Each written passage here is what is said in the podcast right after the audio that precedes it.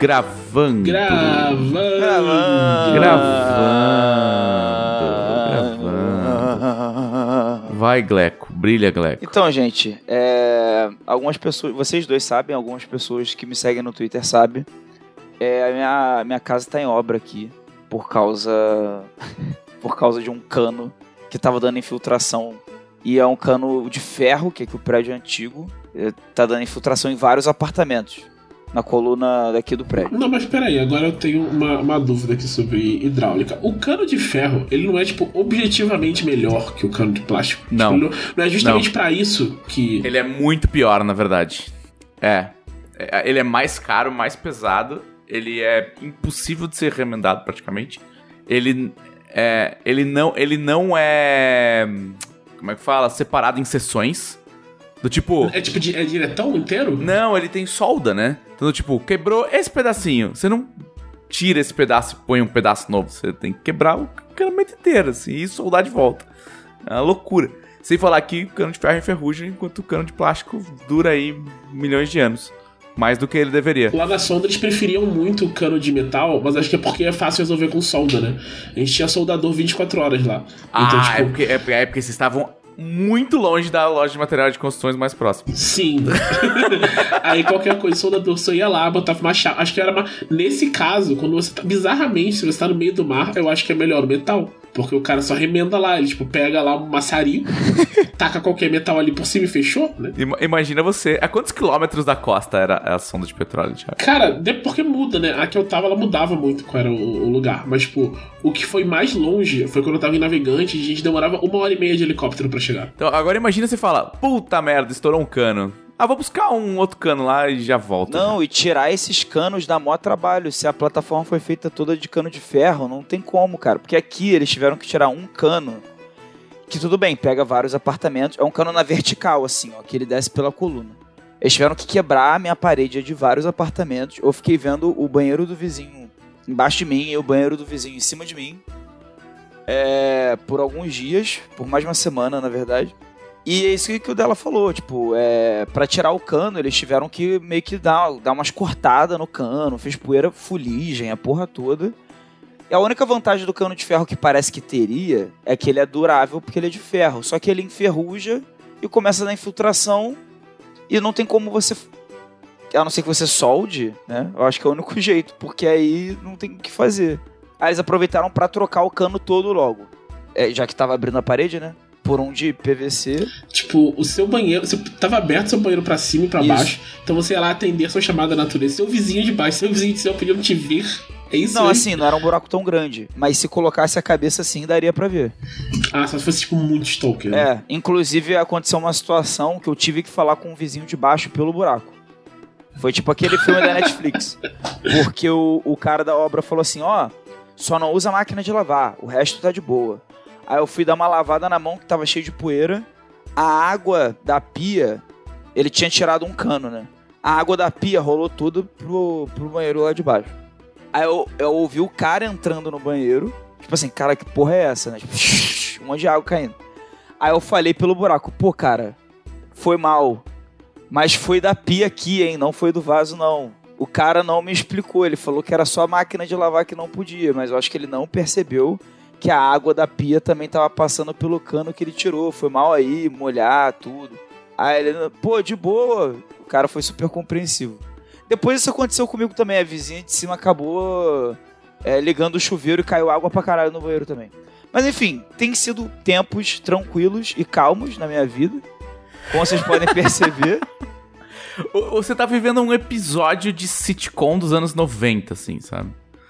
É, você fala com seu vizinho por um buraco no chão. É muito Seinfeld, assim, o Kramer falando assim, oh, Jerry, I can hear you. É, mas finalmente, nessa última semana, as coisas começaram a dar um, um pouco mais certo.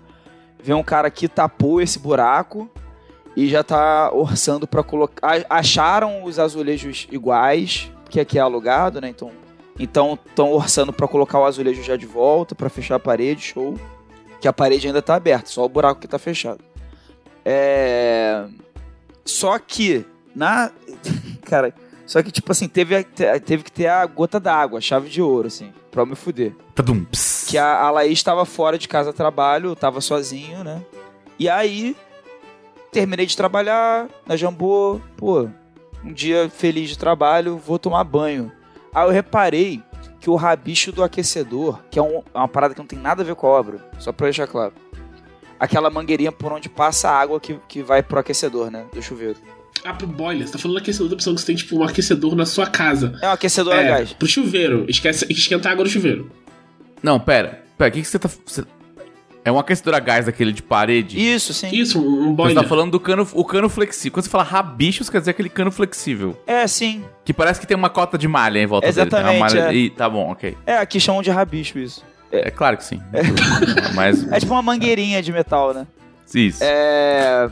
E, tipo assim, é, tava saindo. Eu, eu coloquei minha roupa assim em cima da parada e eu comecei a notar que tava molhando. Só que eu não tava vendo água. Aí eu fui colocando a mão assim, aí eu, percebi que era praticamente um vazamento, que era praticamente um spray de água, de tão fraco que tava. Aí eu pensei, vou colocar uma fita isolante. Não, meu um Deus cano do de céu, metal cara. flexível. Meu Deus do céu. Vai ficar que tudo ideia, Que ideia. É tipo aquele. É tipo aquele meme do cara que, que põe a fita Que isolante. bota aquele, aque- aquele adesivo super incrível da NASA no negócio, que é igualzinho a tua fita isolante aqui na tua casa, tenho certeza absoluta. Porque senão, assim, daqui a pouco, de pouquinho em pouquinho, mas vai acabar molhando o banheiro todo, né? Então eu vou colocar uma fitinha isolante. Você sabe que, você vai perder pressão, sabe que esse negócio pode explodir. Não, então, é que aconteceu. Aconteceu exatamente isso. No momento que eu coloquei a fita isolante, o rabicho abriu de vez e começou a espirrar água pra caralho Sim! no banheiro todo, que nem uma mangueira de quintal. Ah, porra. E desligar, e desligar a água antes de mexer no cabo flexível que estava vazando não te ocorreu, assim. Fechar o registro. Sim, Eu achei que não acontecia nada demais. Eu acho que eu acho que eu achei que ia ser, eu achei que ia dar tudo certo, assim. Aí, aí, aí nisso, eu pensei assim, caralho, fudeu. O que eu preciso fazer? Eu preciso fechar o registro. Vou fechar o registro. Girei o registro do banheiro, não fechou. Ô, caralho, esse não é esse o registro, é outro registro. Deve ser o da cozinha. Vou procurar. Eu não sei onde fica o registro da cozinha, porque eu moro aqui há, pouco- há menos de um ano e eu nunca precisei fechar o registro pra porra nenhuma. E a Laís nunca me explicou onde fica, então eu vou procurar aqui. E o banheiro lá. E eu procurando o registro, desesperado. É, aí perguntei pra Laís, mas ela assim, de cabeça por telefone. Obviamente não é saber. Você ligou pra ela. Meu Deus, Glauco. E aí Meu eu Deus, falei- Essa mulher te ama muito, Glauco. Ela te ama demais, velho. E aí, cara, eu cheguei a falar com o porteiro. Eu falei com o porteiro, eu falei, cara, é, os registros devem ficar em lugares parecidos. Onde fica o registro nesse prédio do- quando fica na cozinha? Ele falou, ah, fica em algum lugar no alto. Eu fiquei olhando, nada, nada. O que é isso, cara? Eu olhei dentro dos armários, nada. Ah, eu, pô, não é possível. Aí, o que, que eu fiz? Eu peguei um saco plástico de cozinha, desses de mercado, e eu enrolei Certo. no rabicho pra pelo menos a água parar de espirrar no teto em tudo em volta e ficar pingando no chão. Certo. Nessa altura eu já tinha tomado banho, um banho diferenciado, não, um banho diferente. já tava todo molhado, todo fudido. Cara, aí um vizinho veio me ajudar, a porra toda. Não achou o registro. Cara, vocês não vão acreditar. O registro tava na minha cara o tempo todo, óbvio. Meu Deus do céu. É porque a gente tem aqueles negocinhos de pendurar na parede pra pendurar pano de prato, sabe? Sim. E aí é, eu pendurei um Perfex no registro.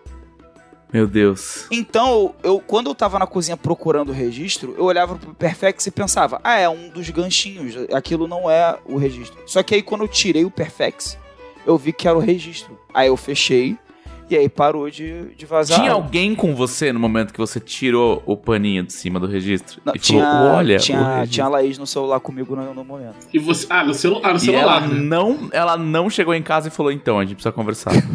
Não, ela não, não falou isso. que bom. Fico feliz pelo seu sucesso. Mas aí, mas aí, enfim, o que, que aconteceu? É. Um, um negócio que eu podia ter controlado em menos de dois minutos.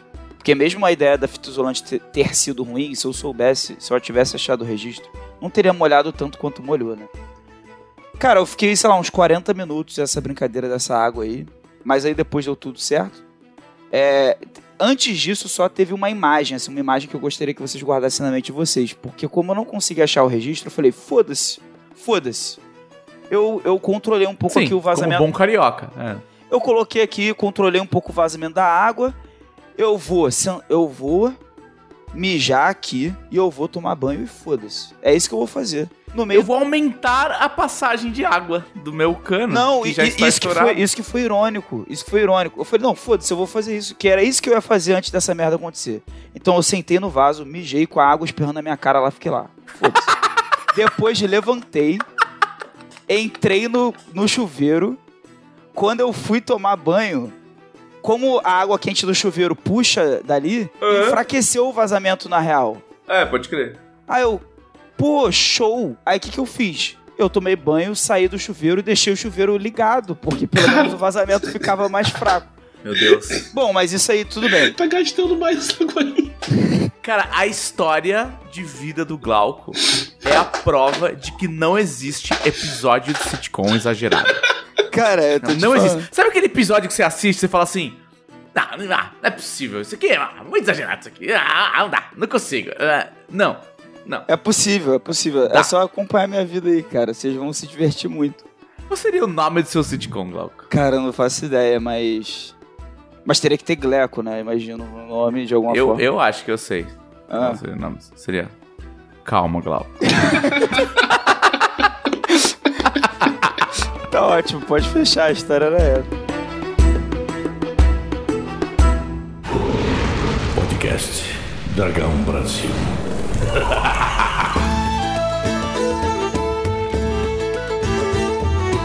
Olá! Este é o podcast da Dragão Brasil, a maior revista de RPG e cultura nerd do país. E... Eu estou aqui com Thiago Rosa E aí, pessoal? e com Glauco Lessa. Cada vez mais próximo de Coringar. E eu, eu mesmo sou eu, o dela. Se você já escutou esse podcast alguma vez, você sabe que eu sou. Não vou fazer a minha introdução, porque eu, eu sou apenas um usurpador hoje.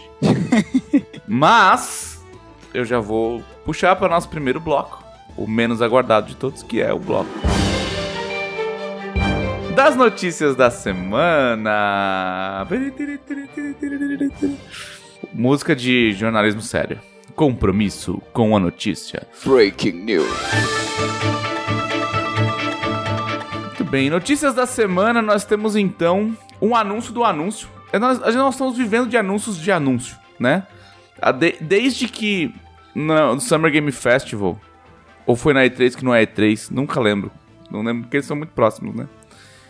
Que na conferência da Microsoft eles anunciaram o Kojima e o Kojima anunciou que ele ia fazer um anúncio.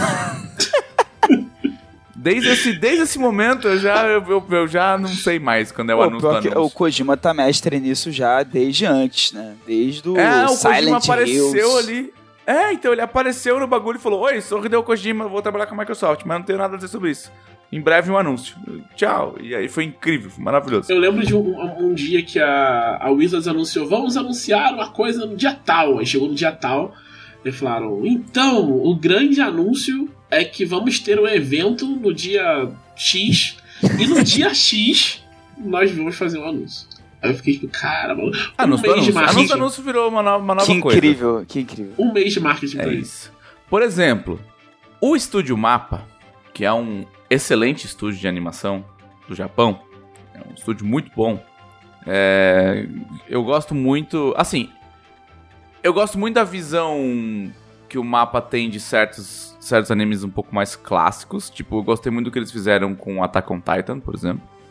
Mas eu não gosto muito quando o estúdio mapa vai para um negócio muito 3D, que foi o que aconteceu com o Dorre.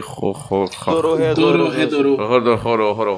Eu não vi esse ainda, porque todo mundo fala muito bem, mas é, é 3D demais, eu não consigo. Então, é isso que me pega. Cara, velho. pra mim o Attack on Titan é um equilíbrio bom que eles acharam ali.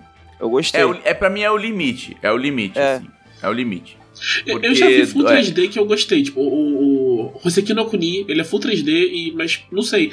Ele é, justamente por não ser, tipo, pessoas de carne e osso, é mais fácil de. de- De abstrair, né? Agora, o Doro Redoro não, não tá rolando mim. Sim.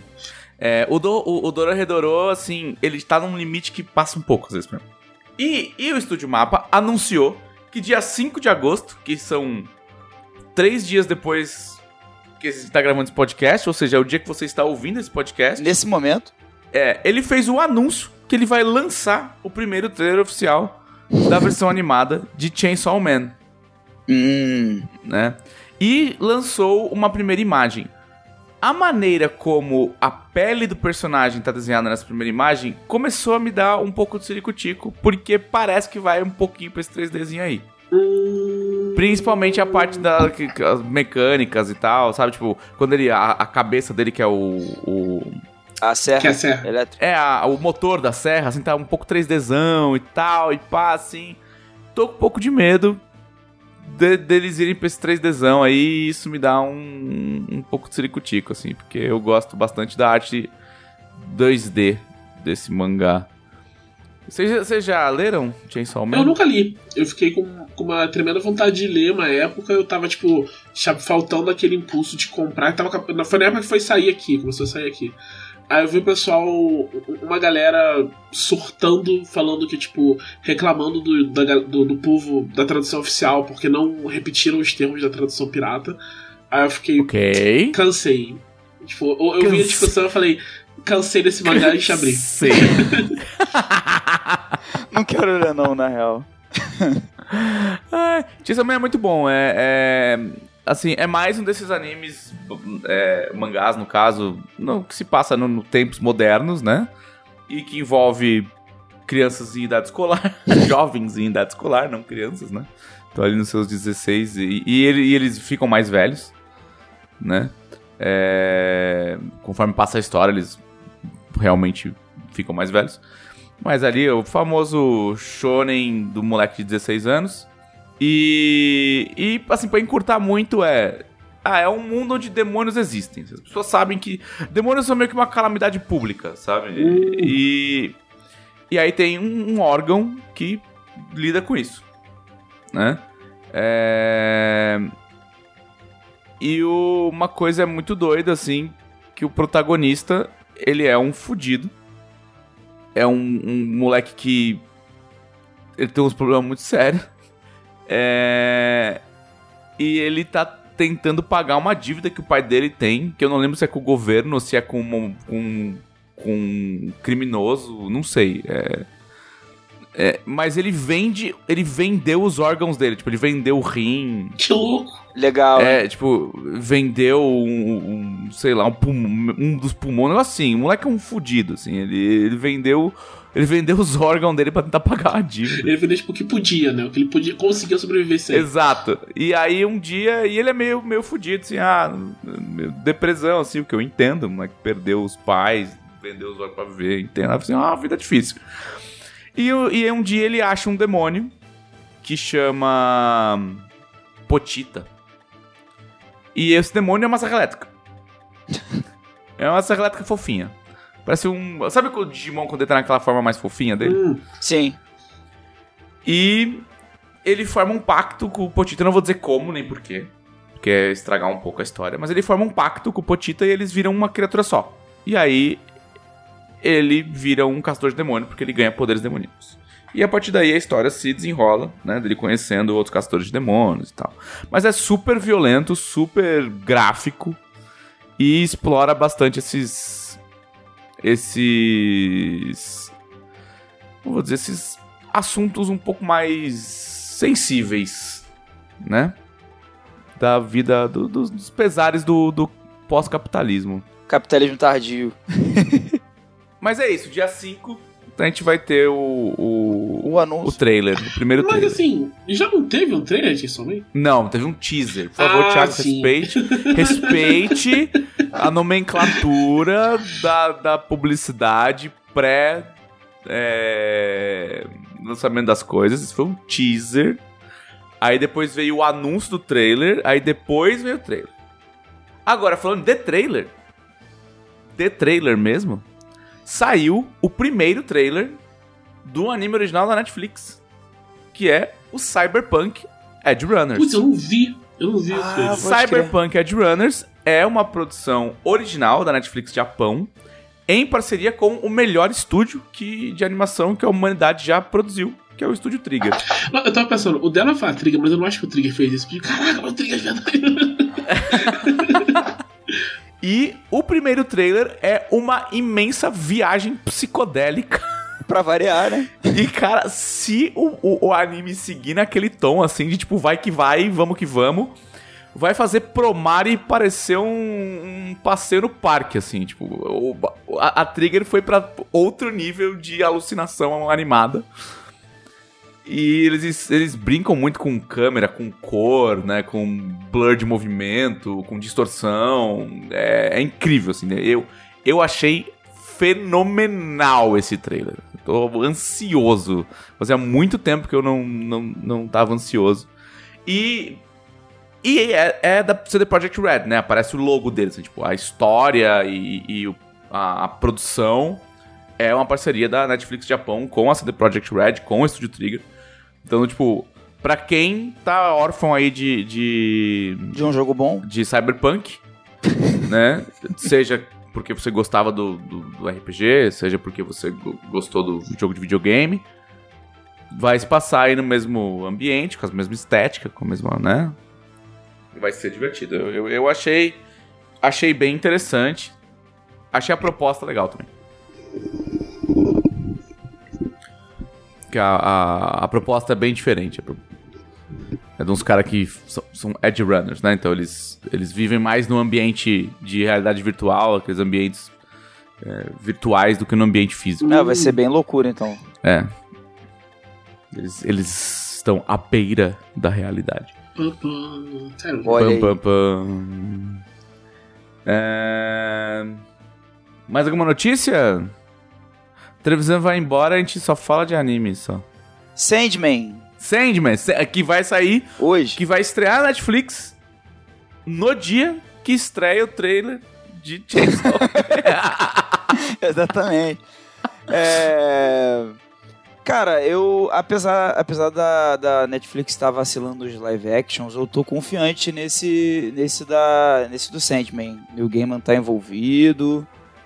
É... Eu gostei. ele não, to- não só tá envolvido, como ele tá. Ele tá empolgado. Sim, Ele- né? tá com, feliz com com, o com, que, com o que, o, o que ele viu até agora, assim, com como tá ficando e tal. E o, eu achei o elenco muito bom. Tem sempre a galera que foi chorando, né? E, in- inclusive é muito bom ver o Neil Gaiman dando um- uns pescotapas nessa galera que fica chorando por causa do elenco. Ele falou uns negócios maneiros, tipo, de como o Brasil foi um dos primeiros países a, tipo, abraçar Sandman e tal, não sei o que. Achei muito, muito bonito o texto dele falando isso, tava correndo no Twitter. E aí vamos, vamos ver, né? Espero que não. Eu tô, eu tô hypado principalmente pelo envolvimento dele. E, e dá pra ver que rolou uma atenção muito foda no, no elenco. E no trailer também tem certas cenas icônicas que já que aparecem no trailer que, tipo, rolou uma preocupação de, de fazer esse aceno pra quem lê o quadrinho, sabe? É, eu não sei até onde vai, tipo, essa adaptação vai cobrir, porque eu tava olhando o título dos capítulos e eu, eu tenho certeza que o 4, o quarto capítulo, é onde vai ter o, o- o- aquela parte do mais velho dos jogos. Que é bem no começo. Então, É, vai ser. Não, não vai cobrir muito de Sandman. esse- Uma, uma coisa que a galera tava discutindo é se ia pegar aque, aquela história do, do da lanchonete. Aquela história que me deixou meio impactado na época que eu li da lanchonete. Não vou falar muito pra não dar spoiler pra quem quiser ler. E aparentemente vai estar assim. A galera deduziu que é um dos episódios lá. Então, eu realmente não sei se vai adaptar o, pelo menos o primeiro livro. Eu também não sei até onde vai, mas vamos ver, né? Eu acho que eu tô, tô empolgado. Eu tô empolgado. O- apesar do, do Ramon. O Ramon Mineiro falou que o ator do Sandman tem cara de peido, eu não consigo mais olhar pro ator e não pensar que alguém peidou do lado dele. Obrigado, Ramon. Porque realmente, uma, uma vez que o Ramon disse isso, agora todo, é tipo assim, parece muito mesmo que, que alguém peidou do lado do ator. Mas eu gostei da caracterização dele, eu acho que vai ser legal. Vamos ver. Bem, bem. É, eu tô. Tô bem empolgado, assim. Eu, eu não acompanho. eu- eu- faz muito tempo que eu li Sandman. assim, Tipo, muito tempo. Eu não, não, não reli. Assim, então vai ser, vai ser interessante. É, e um pouco com o coração aberto. Eu, fico, eu, eu lembro que tem, tipo, tem uma cena com o Superman, e eu quero muito que tenha essa cena. Eu sei que não vai ter, mas eu quero. Eu vou ficar muito tipo, o quê? Tá o Superman ali, tá ligado? É, infelizmente não vai ter. Não vai, é muito dinheiro, muito dinheiro. Vamos pro nosso bloco principal, que é o favorito de 9 em cada 10 ouvintes. Que é. O que vocês fizeram na semana passada? E...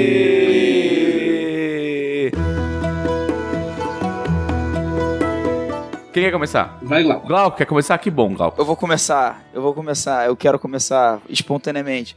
Nessa, nesses últimos tempos aí que eu fiquei fora, eu fiz como prometido e joguei mais Stray, o jogo do gatinho. E 10 de 10. Game of the Year, o jogo do gatinho. Game of the Year. Melhor ser. jogabilidade, melhores gráficos, melhor trilha sonora, melhor, melhor, melhor gato. Melhor gato. É, não, mas falando sério. É, é bem legal como é que. Vou falar sem, sem spoiler, tá? O máximo possível. Mas realmente é bem legal como é que, apesar dos memes de Cat Simulator, ele entrega uma história muito maneira. Que você termina o jogo e você fica pensando ainda depois, assim. É, sei lá, as possíveis reverberações daquilo ali. Que, que será. Como é que as coisas será. Como que vai ficar depois, sabe? Pra quem não tá ligado, o Stray, eu falei um pouquinho no outro episódio, é a história de um gatinho que está ali vivendo com seus outros amigos gatinhos. E ele sofre um acidente, ele, tipo, ele tá tipo, num ambiente urbano, assim, ele cai de um cano. Aí ele cai, tipo, num lugar subterrâneo, assim, uma cidade subterrânea cyberpunk. E aí, o objetivo dele é conseguir sair dessa cidade, voltar pra, pra superfície onde ele tava lá com os gatinhos, amigos dele. É, é simples assim. Aí o jogo vai alternar bastante elementos de exploração, com puzzle, com você falar com, com os NPCs que você vai encontrar nessa cidade, que eu prefiro nem entrar muito nesse mérito porque é uma coisa bem legal de descobrir jogando. E é a tua jornada pra voltar pra casa, basicamente. Tipo assim, é é um objetivo bem. Tipo, não é uma coisa assim, ah, esse gato tem grandes ambições, sabe? Ele é um gato, no fim das contas. Só... é, é, o objetivo dele é totalmente. Você se, é, se identifica. É uma coisa bem humana, apesar do personagem ser um gato, sabe? E é algo é, bem relacionável, sei lá. E é, a jogabilidade é bem legal, tem os personagens bem cativantes, assim. A ambient... ne- Nesse caso, que eu acho que pesa muito é a ambientação também. É, que bebe muito do cyberpunk e sabe usar isso a favor da história. Tipo, não tá lá só porque, tipo, ah, vamos fazer uma coisa cyberpunk em vez de ser uma cidade normal. Tipo, não, te- tem. Não é de graça. E eu vi uma galera reclamando que o jogo é muito curto, gente tentando zerar em duas horas pra devolver na Steam. As pessoas não sabem apreciar as coisas Não, mais, né? cara, só joga o bagulho, cara. Gente Chato. Exatamente, assim, cara. Tipo, é claro, o, o jogo é. Não é um jogo. Não é um jogo gigante de mundo aberto, 100 horas de. Mas vocês querem saber de uma coisa? Que bom, cara, que não, porque. Porra, eu tô com o Horizon 2, que eu comentei no episódio passado. Eu parei o Horizon 2 pra jogar Stray. E eu fui voltar pro Horizon 2 e eu já tá, tinha esquecido o que eu tava fazendo. Eu tive que lembrar a coisa da história. É, porque, cara, é bom jogar uma coisa de vez em quando que é uma experiência que é início, meio e fim, é isso aí mesmo. Se você quiser, tem colecionável pra você pegar. É, se você quiser platinar o jogo e tal. Se você só quiser ver a história e jogar a história, sei lá, e mesmo assim não foi tão curto. Eu não zerei em duas horas, nem ferrando. Foi em umas 5, 7 horas no total, assim. E a gente se acostumou a achar que isso é curto hoje em dia, sendo que, sei lá, é curto pra um padrão de um jogo, né? Mas eu, às vezes eu comparo com outras mídias, sabe? Tipo, pô, cara, um filme é duas horas e meia. Eu ter sete horas de, de, de conteúdo num jogo eu não acho curto, sabe? Filme não, isso é um episódiozinho de Stranger Things, vai. É, tá- é, é. Exatamente.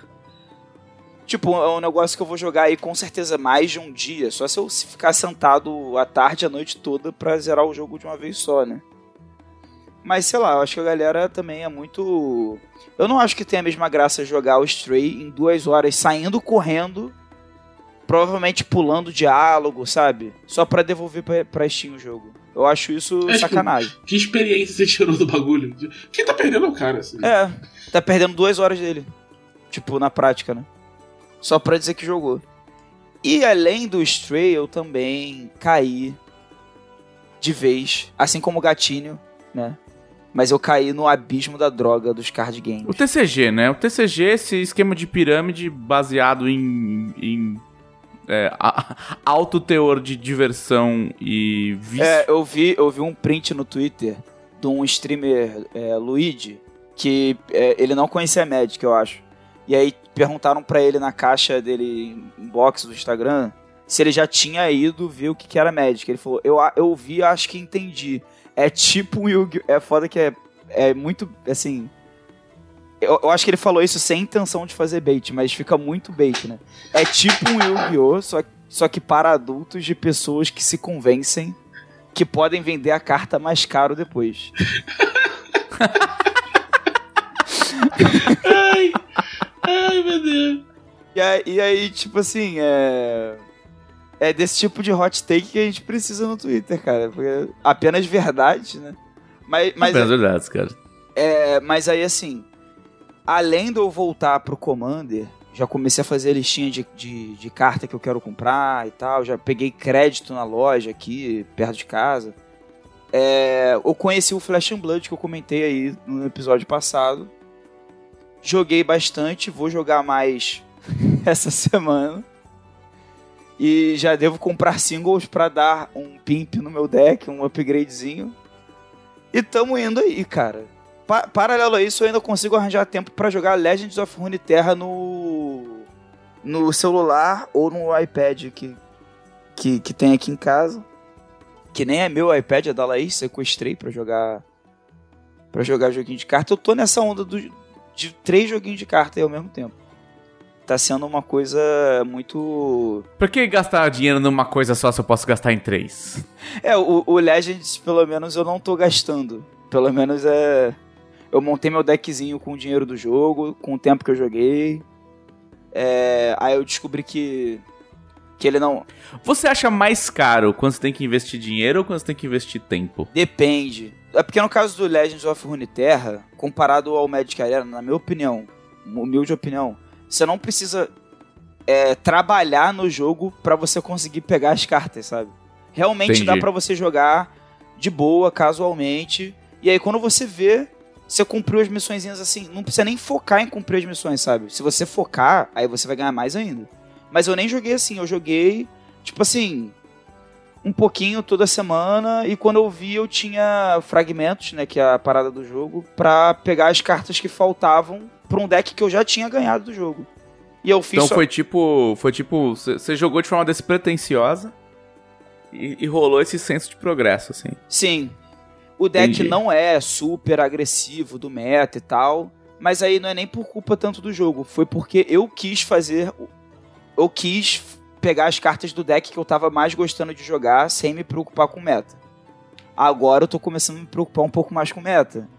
Mas, tipo, eu vou continuar jogando com esse deckzinho enquanto isso. Aí quando eu juntar uns fragmentos X, eu vou pegando de alguma cartinha do, do meta aí depois. Entendi. Entendi. Tá, tá, tá, tá, tá começando a ser fisgado, entendi. Sim, Entendi. Começou a, começou a falar a palavra meta, já, já, já, exatamente. já é um caminho sem volta. Já é um caminho sem volta. Então tá bom. O senhor tá satisfeito com a sua semana? Pô, até foi demais, né? Você, conver- você converteu outra pessoa já pro Blood and... Como é que é? Blood and o quê mesmo? Flash Flash and Blood. Blood. Flash and Blood. Você converteu já outra pessoa? Você já bateu essa meta já? Não, ainda não. Eu, eu fiquei com um deck sobrando, que ele é tipo um. Pra comparar com o Magic, ele é tipo um deck de dread, de ficar mexendo no cemitério e tal. E eu tenho um amigo que adora jogar no Magic com essa estratégia. Aí eu falei, cara, a gente tem que jogar uma partida você com esse deck. Porque tu vai gostar muito.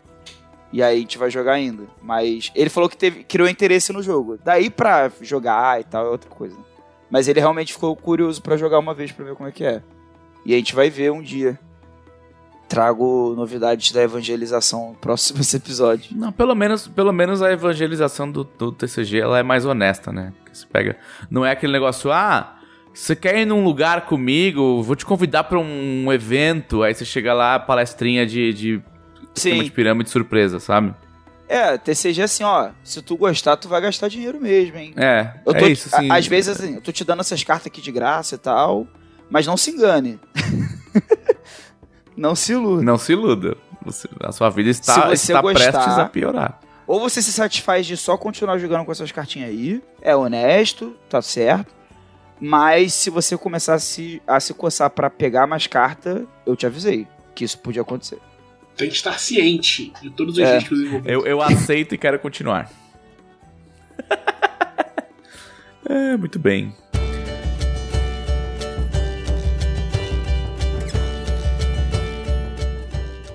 Seu Thiago Rosa, seu Thiago Rosa tem, tem, vai pegar grande parte do nosso bloco aí, porque eu tenho certeza que ele é a pessoa com mais história pra contar desse final de semana. Cara, o final de semana foi louco. Eu fui na Perifacon, primeira vez que eu fui na Perifacon. Tipo, é a segunda Perifacon, essa agora que rolou, né? A primeira foi antes da pandemia. E, tipo, nossa, eu não, eu não sabia muito bem o que esperar do evento, eu tinha visto umas coisas online e tal. E, tipo, pareceu maneiro, mas tipo, eu não tava preparado pra como é o evento. O evento é muito legal. Tem muita atividade, muito bem organizado. Era tipo, era, era um nível, tipo, de gente ficar, tipo, chocado, assim, com, tipo, o quão bem eles estavam preparados pra tudo que podia acontecer. Assim, fiquei impressionado, assim, tipo, o, o público muito receptivo, muita gente chegou lá no, no stand e tava, tipo, não sabia direito o que, que era RPG e tal, e foi perguntando e tal, e levava um, um- um livro, levava um livro-jogo, e já, tipo, já saía dali com uma, sabe, vontade de experimentar, de conhecer mais coisa. Foi, tipo, muito, uma, energia mu- muito diferente do- dos eventos que eu tô que eu fui antes, né? Tipo, recentemente eu tive no, no Offline, estive no, na Bienal. E, mas assim, muito legal mesmo, muito legal mesmo. Tipo, uma. uma... Eu nunca vi um evento dessa vibe no Rio. Assim, eu, ia, eu fui muito em, em evento. eventos menores que eram abertos, tipo. A Perifacon é, é entrada grátis, né? Tipo, ela é feita lá na Brasilândia, feita com entrada grátis. E quando eu tava lá no Rio, eu vi muitos eventos que eram, tipo, é, eram abertos pro pessoal próximo. Né? Tipo, eu estudava na UERJ, e quando tinha evento assim, frequentemente abria o pessoal da Mangueira aí e tal, não sei o quê. Que a Mangueira é muito perto da UERJ. E ainda assim, não é a mesma coisa que lá na, lá na, na Perifacon, né? Perifacon é na, é na Fábrica de Cultura da Brasilândia, que é um, um lugar que é, tipo, frequentado pelo pessoal da região já, né? Que é, é, é na periferia aqui de São Paulo. E, então todo mundo se sente em casa lá, sabe? O cara já tá acostumado Já, ali. já é um lugar ocupado naturalmente, assim, Isso. né? Pela galera. Isso. Então, tipo, o pessoal sente muita vontade, chega lá e tal. Então, pô, é, você vê todo mundo. é, em eventos em geral, vejo pessoas felizes, mas, tipo, é, é- eu não vi ninguém desconfortável, sabe? É muito comum você estar no evento, você tá andando e ver alguém se sentindo meio deslocado, assim, meio num canto e tal. Eu não vi ninguém assim no preview. sabe? Tava todo mundo, sabe, sabendo o que tava ali pra fazer, todo mundo querendo se integrar, conversando e tal. E, tipo, foi, foi muito bacana, assim. Teve um, um, um evento, tipo, uma coisa que marcou muito, que é, é o que eu vou. Eu vou lembrar, tipo, isso só aconteceria nesse evento, sabe? Que hoje vou fazer uma sessão de autógrafos com o, o Leonel Caldela. E na hora que ele chegou, ele me mandou, tipo, a gente teve isso na, na Bienal também, e tipo, Bienal tava muito cheio, o pessoal tava preparado pro quão cheio tá, ia estar. Então, pra gente conseguir, tipo, os autores entrarem a tempo e tal, não sei o que, foi um rolê, foi uma correria, né? E aí, na Perifacom, já, já imaginando isso, provavelmente, o Leonel, assim que chegou, mandou mensagem: Ó, cara, tô aqui na fila e tal, vê como é que eu faço pra entrar. E aí, eu fui falar com o pessoal da organização, eles falaram: não, tem uma pessoa que já vai na fila sempre buscar os, os autores, então, tipo, é só esperar que a pessoa vai chegar lá e vai Tipo, trazer. o trabalho dela é É fazer isso, organizar é coisas. evitar que esse problema aconteça. Olha que conceito ótimo. Olha Então, que interessante. responsável por organizar uma coisa que pode dar errado. né? E aí eu fui lá, fui esperar junto com o Leonel, a pessoa já tinha. E tipo, a menina com quem eu falei avisou a pessoa que ia fazer isso que eu. Que, e tava, tinha, um, tava, tinha um autor na fila, né? Então ela, tipo, em vez de fazer dentro do tempo que ela tava fazendo, era meio que um, um, um timed. Não sabe, para, sei lá, de uma hora, 30 minutos, ela ia lá e fazia. Aí, como ela soube, ela foi antes. E aí, quando ela chegou, me encontrou, eu, eu, e o- eu e o Leonel, virou pra mim e falou: Você que é o autor, né? Eu falei: Não, o autor é ele. Aí eu pensei, cara, Paz, o único lugar em que isso poderia acontecer o único lugar. era Perifacom. sabe? Aí a gente entrou e tal, foi muito legal. O pessoal foi fazer. Chegou lá pros autógrafos com, com o Leonel, com, com o Fábio Abu. Eles ficaram no, no stand um, um tempão também. Teve um pessoal fã de, de coisas da Jambu que foi lá. Teve um, um brother fã do, do Legado do Ódio que chegou todo feliz lá para falar com a gente. Foi, foi muito legal, tava muito empolgado. Ele foi falar do, do, do final da primeira temporada, que é, tava saindo a, a Karine e a Camila e tal. Que ele falou que se emocionou assistindo, que todo mundo tava chorando. Eu quase chorei na hora também foi, foi, foi uma energia muito boa, assim. Quando ele percebeu que o Ramon tava ali, que o Ramon tava comigo no stand, né? Ele virou Ramon, Ramon mesmo. Aí Ramon baixou, baixou a marca e falou: Não, Ramon é o sinistro. Aí fez a voz, o cara ficou. Nossa, ficou super feliz e tal. O Ramon foi... nos eventos é, é cosplay de sinistro, né? Tipo... É. foi, pô, foi, foi, foi muito legal. Foi um evento muito foi muito bom. É tipo, é engraçado que é, a gente tava com algumas expectativas que, tipo, tem coisas que acontecem em todo evento, assim. Tipo, livro-jogo sai muito, né? Então a gente levou uma grande quantidade de livro-jogo e tal. O, o Maurício fez uma mágica e conseguiu arrumar cinco Tormenta 20 pra gente levar pro evento, que não tinha. Foi assim, nesse tipo de magia, o estoque zerado. Como conseguiu? Não sei, ele conseguiu. Um e... milagre da multiplicação Um milagre. Um, um milagre de logística. E aí, Tipo, o Tormenta 20 acabou, né? Acabou rápido. Mas o, a coisa que mais saiu tirou o Tormenta 20. Não, não é tirou o Tormenta 20, o Tormenta 20 tinha pouco. Né? Mas a coisa que mais saiu foi o livro-jogo da Alice. Que em outros eventos. Olha só! É. Em outros eventos não é uma coisa que, tipo, sabe, oh. Mas lá saiu horrores. Horrores. Porque as pessoas viam a capa, tipo, gostavam da capa, conheciam a Alice e falavam: Quero conhecer RPG, que é isso? Isso aqui é RPG. Isso aqui é RPG da Alice? Eu falei, é mais ou menos, o livro-jogo, beleza, aí já levava. E eu, tipo, nossa, foi muito. Na Bienal do Rio saiu muito o livro da Alice também. É... Eu acho que principalmente eu via muita. muita. É, galera mais nova e principalmente menina levando. É, teve isso também. Tinha muita gente nova. Muita gente nova lá. Era tipo, quem entrava na área. Entrar na área das editoras era, era um rolê, né? Porque, tipo, pra área das editoras. As editoras eram um lugar fechado. Então, tipo, pra não deixar ficar um caos e você morrer lá dentro, eles botavam uma fila na entrada. Ficava uma pessoa do evento na entrada, contando quantas pessoas tinha dentro, quantas pessoas e, e quantas pessoas estavam na fila, e ia liberando entrar à medida que as pessoas saíam, sabe? Então, você tinha que ficar numa filinha, tipo, uma meia hora na fila, pra você conseguir entrar na, na área das editoras. Então, tipo, como tinha muita coisa no evento, às vezes tinha gente que desistia, voltou só no final e tal. Mas, tipo, criança, quando quer entrar, vai entrar. tipo, tinha muita criança que ficava lá, tu via a criança na fila assim, sabe? Tipo, ah, vou entrar. Aí eu entrava. E eles, já sabiam que tinha do lado de fora, alguém comentou, então não sei o que. A gente tinha. A gente fez vários negócios diferentes nessa, nessa coisa. Tipo, a maior parte da ideia do, do Maurício, que é o nosso gerente de logística, ele deu uns. A gente tava com os códigos de livro digital Pra, tipo, dar pra pessoa quando ela comprava o, o livro e às vezes de um outro livro também, porque, tipo, às vezes o cara tava sem grana, tipo, o cara queria levar o Expense. Aí tava sem grana pra levar, tipo, junto ao Expense e o Dragon Way. O Dragon Way saiu muito também. Eu achei muito estranho. Acho que esses produtos que têm identificação direta, né? com algumas outras coisas que as pessoas já conhecem, elas vão tranquilas. ah, pô, conheço o bagulho, parece é, legal. Os caras chegam assim, quero começar com RPG e tal, não sei o que. A gente começava a falar desses jogos aqui, tal, não sei o que. Eu falava, ah, tem o Mutantes Malfeitores, é de super-herói, não sei o que, blá, blá. E tem o Dragon Age. Falava, pô, Dragon Age igual, igual o videogame? Aí o cara já pegava o livro, tá ligado? Aham. Uhum. É isso, é. E, e, aí tinha esses códigos, assim, tipo, o cara, se o cara de repente tava sem grana pra levar o, o Dragon Age e o, o Expense, e ele queria levar os dois, eu dava, tipo, um código pra ele, tipo, pô, cara, tu leva, leva um, e com esse voucher aqui, você vai no site da Jambus e vai conseguir pegar o outro. Sabe? Então, ficar pelo menos com o digital. É, tipo, é um cara que tem mais chance de jogar RPG, porque tem, tem dois jogos diferentes já. Pra, sim. Sim. Pra começar. No caso do Dragon Age do Expense ainda, tipo, isso, isso bizarramente aconteceu várias vezes. E o Dragon Age Expense de dois on Age System. Então, tipo, o cara aprender um vai ser muito mais fácil para ele jogar o outro. Né? Isso. Então, muito, muito suave, assim. Teve um show no final, tocou um. É, eu não, eu não sei qual é, eu não lembro qual era, mas teve, teve um show, sabe? Um show de música. No, no finalzinho do evento, às seis. Aí, tipo, diminuiu, ninguém tava entrando pra comprar nada, porque tava todo mundo no show.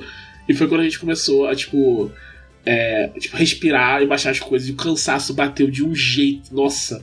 O, tava, tava eu, o, o Ramon e a, a Lisa Yu e o, O Ramon, o Ramon tava muito ativo o evento inteiro, ajudou, ajudou um monte e tal.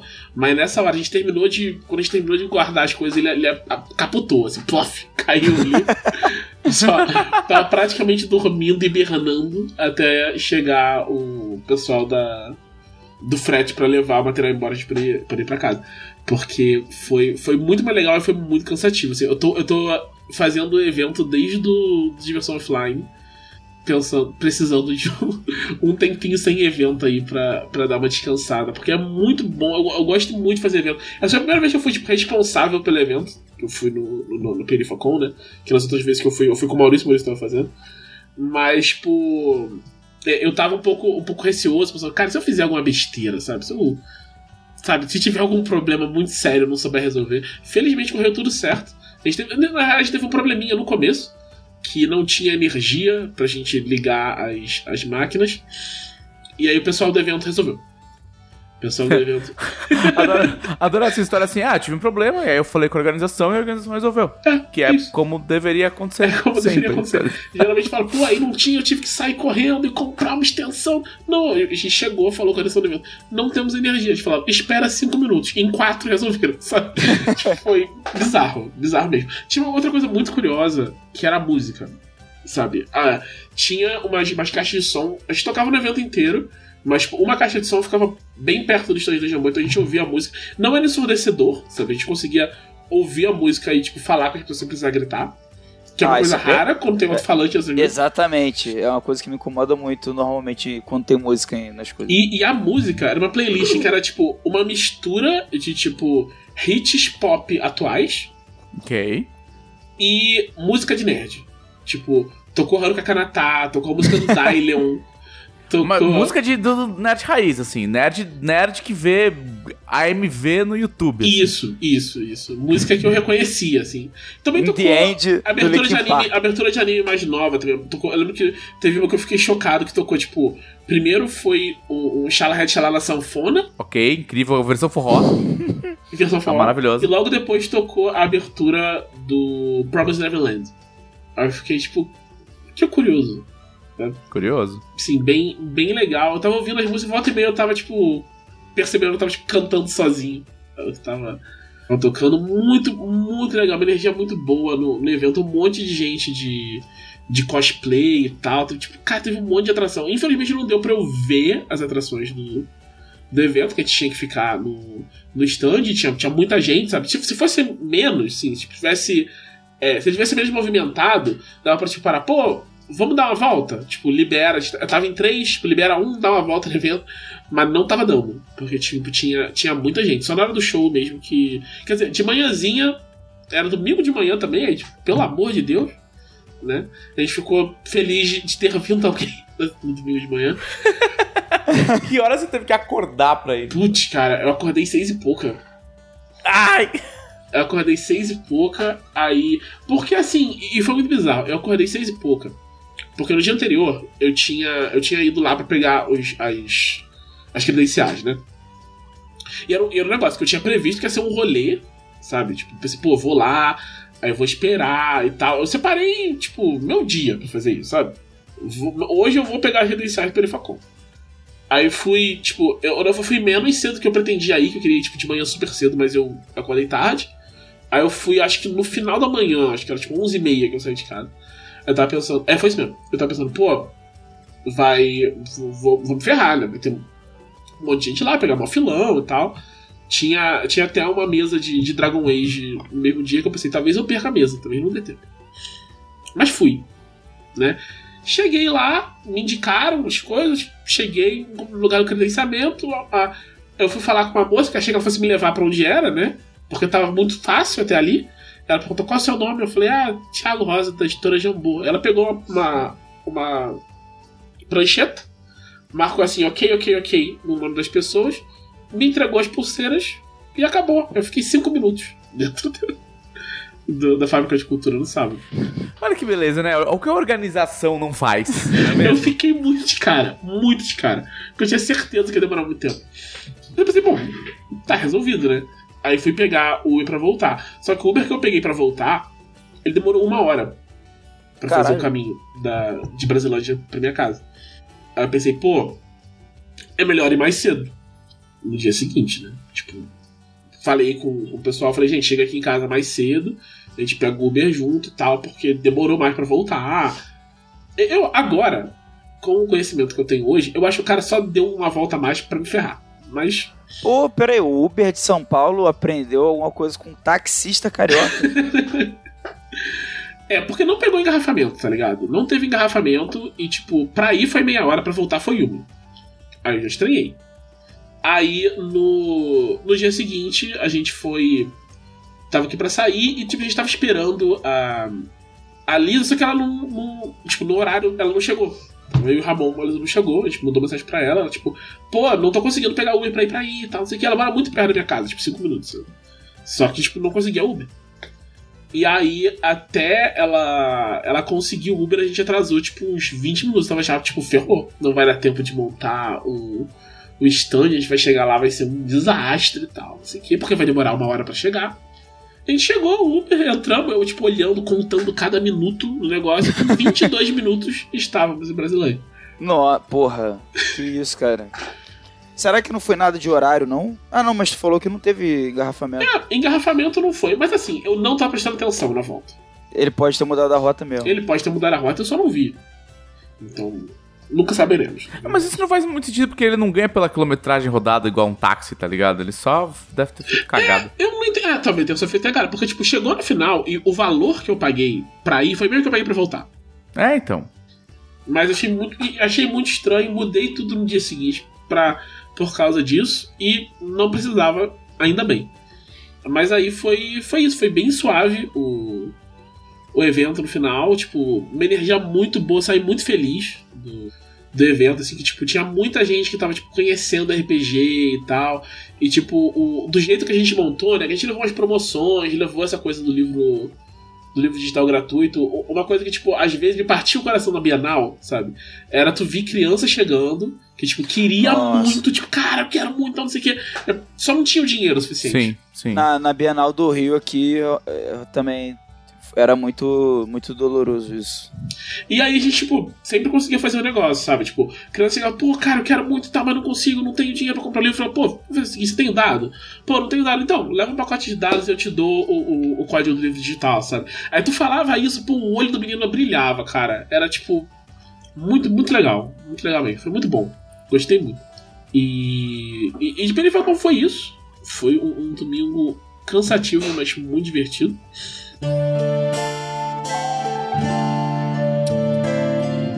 E, eu fiz outra coisa nessa semana.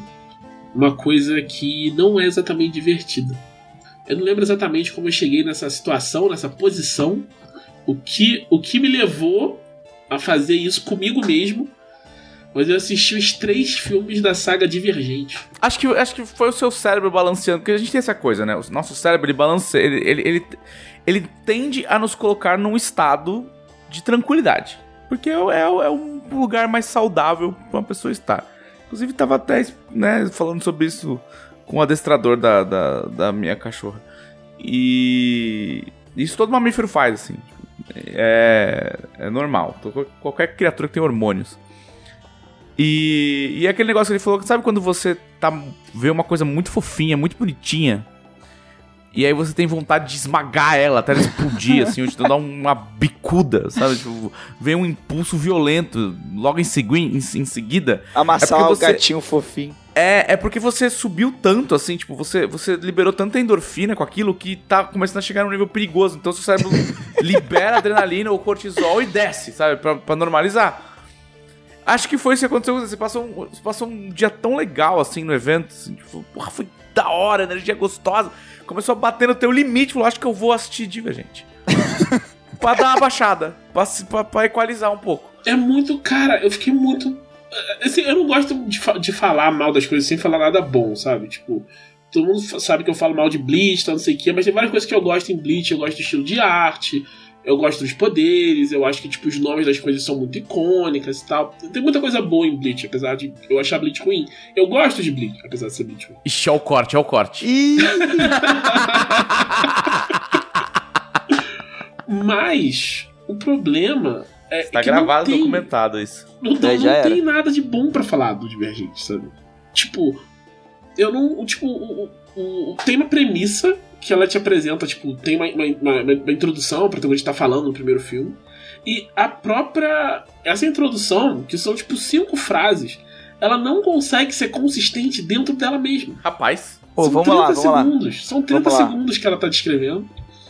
E, tipo, qual, qual é o rolê? É, vamos lá, é, vamos juntos nessa. Vamos juntos nessa. Relembra a gente aí como é que Divergente agora. Ó, tem, tem, uma, tem uma guerra e o mundo acabou. Só sobrou Chicago. É o último lugar no mundo. Caraca, Lugar no mundo. Último lugar no mundo. Chicago. parece. É, é bem Quem- verossímil. qualquer pessoa que já foi pra Chicago já, já vê quão plausível é isso. Ou não, porque assim, os caras estavam meio que acostumados, assim. Chicago só continuou normal. Seria tipo se fosse o Rio de Janeiro. se Seria tipo se fosse Rio de Janeiro, e aí você até fala, pô, claro, o Rio de Janeiro tá. tipo, nada mudou, continuou igual, assim. é, não- Segue o jogo. E daí, os, os fundadores, são os caras que estabeleceram como Chicago era no pós-guerra.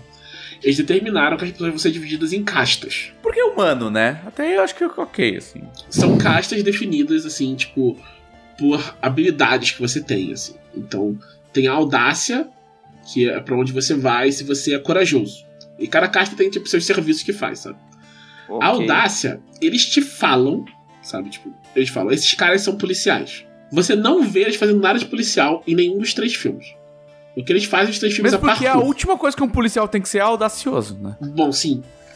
É uma, é uma qualidade horrível pra uma pessoa que tem, tem que ter calma, tranquilidade e fazer a lei ser cumprida. O que eles fazem. Porque, tipo, a cidade toda arrebentada, né? Teve bombas e tal, os prédios quebrados. Então eles ficam fazendo parkour. Tipo, tem um prédio, tipo, vou escalar o prédio só com a mão. Aí tá subindo lá. É isso Ah, que eles fazem. Ah, tá, pô. tá, eles É. colocam a vida deles em risco o tempo inteiro Isso. Pra ser polícia. Aí, aí motivo. bate, aí bate. Exato. E aí tem também o. Acho que é o nome em português, mas é- acho que é franqueza. É Candor o nome em inglês. Tá, ok. Vamos procurar aqui, vamos procurar aqui. Isso, Divergente. É, Lore, Deep Lore de Divergente aqui hoje, episódio. Não, não é de Pilore, esse é tipo o, o Basic Não, Lore. não, Basic, mas o é Basic. é o Deep. Com certeza, já O não, Basic- Essa é a profundidade do bagulho, tá ligado? tem como. É, é, franque- é honestidade ou franqueza? Ok. Vamos de franqueza. O nome da facção é, franqueza. E aí, eles são. É que eu acho que tipo, difere no livro e no filme, provavelmente. Ah, provavelmente. Eles são tipo juízes, sabe? Eles tipo, fazem o sistema judicial. Guarda essa informação. Ah, Eles são muito honestos e fazem o sistema judicial. pô. Certo. Aí tem a amizade. Os caras da amizade, eles, eles moram. Ó, os caras da amizade, eles moram fora das muralhas da cidade. Hum. As muralhas são feitas pra te proteger da radiação da guerra. Ok, não é porque tem uns bichos. Não, é porque tem radiação mortífera. Ah, tá. E por que, que eles vão pra fora? Então, eles ficam do lado de fora porque eles fazem a comida. E porque a comida cresce na parte radioativa.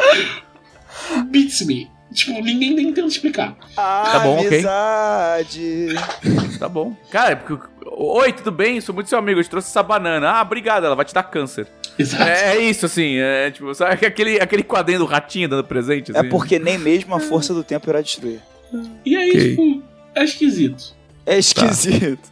É, cara, tem mais um que eu tô esquecendo, porque são cinco. Ó, aqui ele tá dizendo que é audácia, franqueza, amizade, erudição, Erudição. Erudição são os vilões. Porque, obviamente, porque eles são inteligente inteligentes. É errado. Ser inteligente é feio. É. O Erudição- correto é você subir prédio, É, parkour. fazer parkour. Erudição, eles são as pessoas que são inteligentes. Pra ser inteligente, você vai pra erudição. E aí, não explica muito bem o que, eles fazem, não, tá? Tudo aquilo Tá. que precisa de inteligência eles fazem. Ou seja, tudo. Ou seja, eles existem. Porra. Eles são cientistas, eu acho. Fazem Tá bom, conta. ok. E técnicos. Não sei. Tá, E por fim, por fim, tem a melhor de todas, que é a abnegação. certo.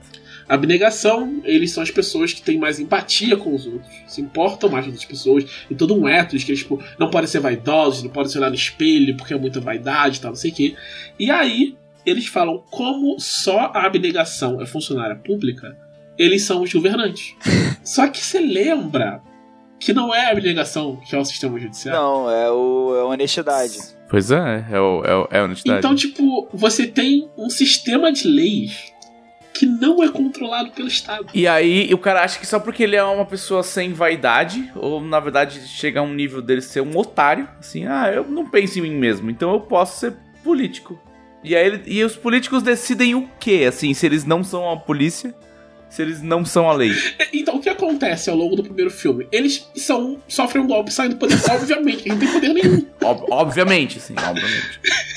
Eles só falam, faz isso. E as pessoas obedecem, por quê? Porque sim. Ah, porque ele é um cara muito sem vaidade, né? Ah, ele Então é na moral, ele é maneiro. Ele é maneiro. Pô, o É. governo é E maneiro. aí- O, cara, de- o governo é gente boa. Não, e a- aí já não faz sentido, né?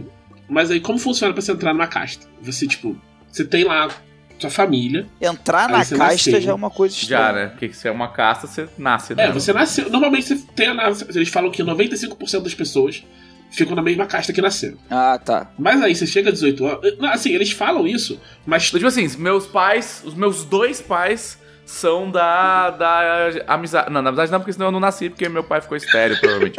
Mas ah, meus dois pais são da honestidade. Da honestidade. Aí, aí eu nasci e vou ser honesto. É isso. Assim, É, é, na- genetics. É assim que Isso. genética funciona. É, é, é, Isso. tá. O que é pior é que isso é um plot point no último O filme. galgo tá morto. Isso é um plot point real no último filme.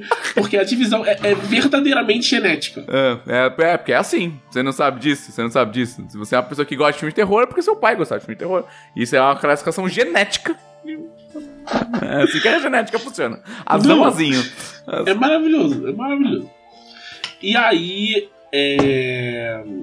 Não, eu esqueci o que eu tava falando. Era do. Do, do teste. Do Ah, teste. e com Tipo, 18 anos. com 18 anos, você vai lá e faz um teste. É, As pessoas têm medo do teste e tal, não sei o quê. Mas o teste vai determinar em qual das cinco coisas você se encaixa mais.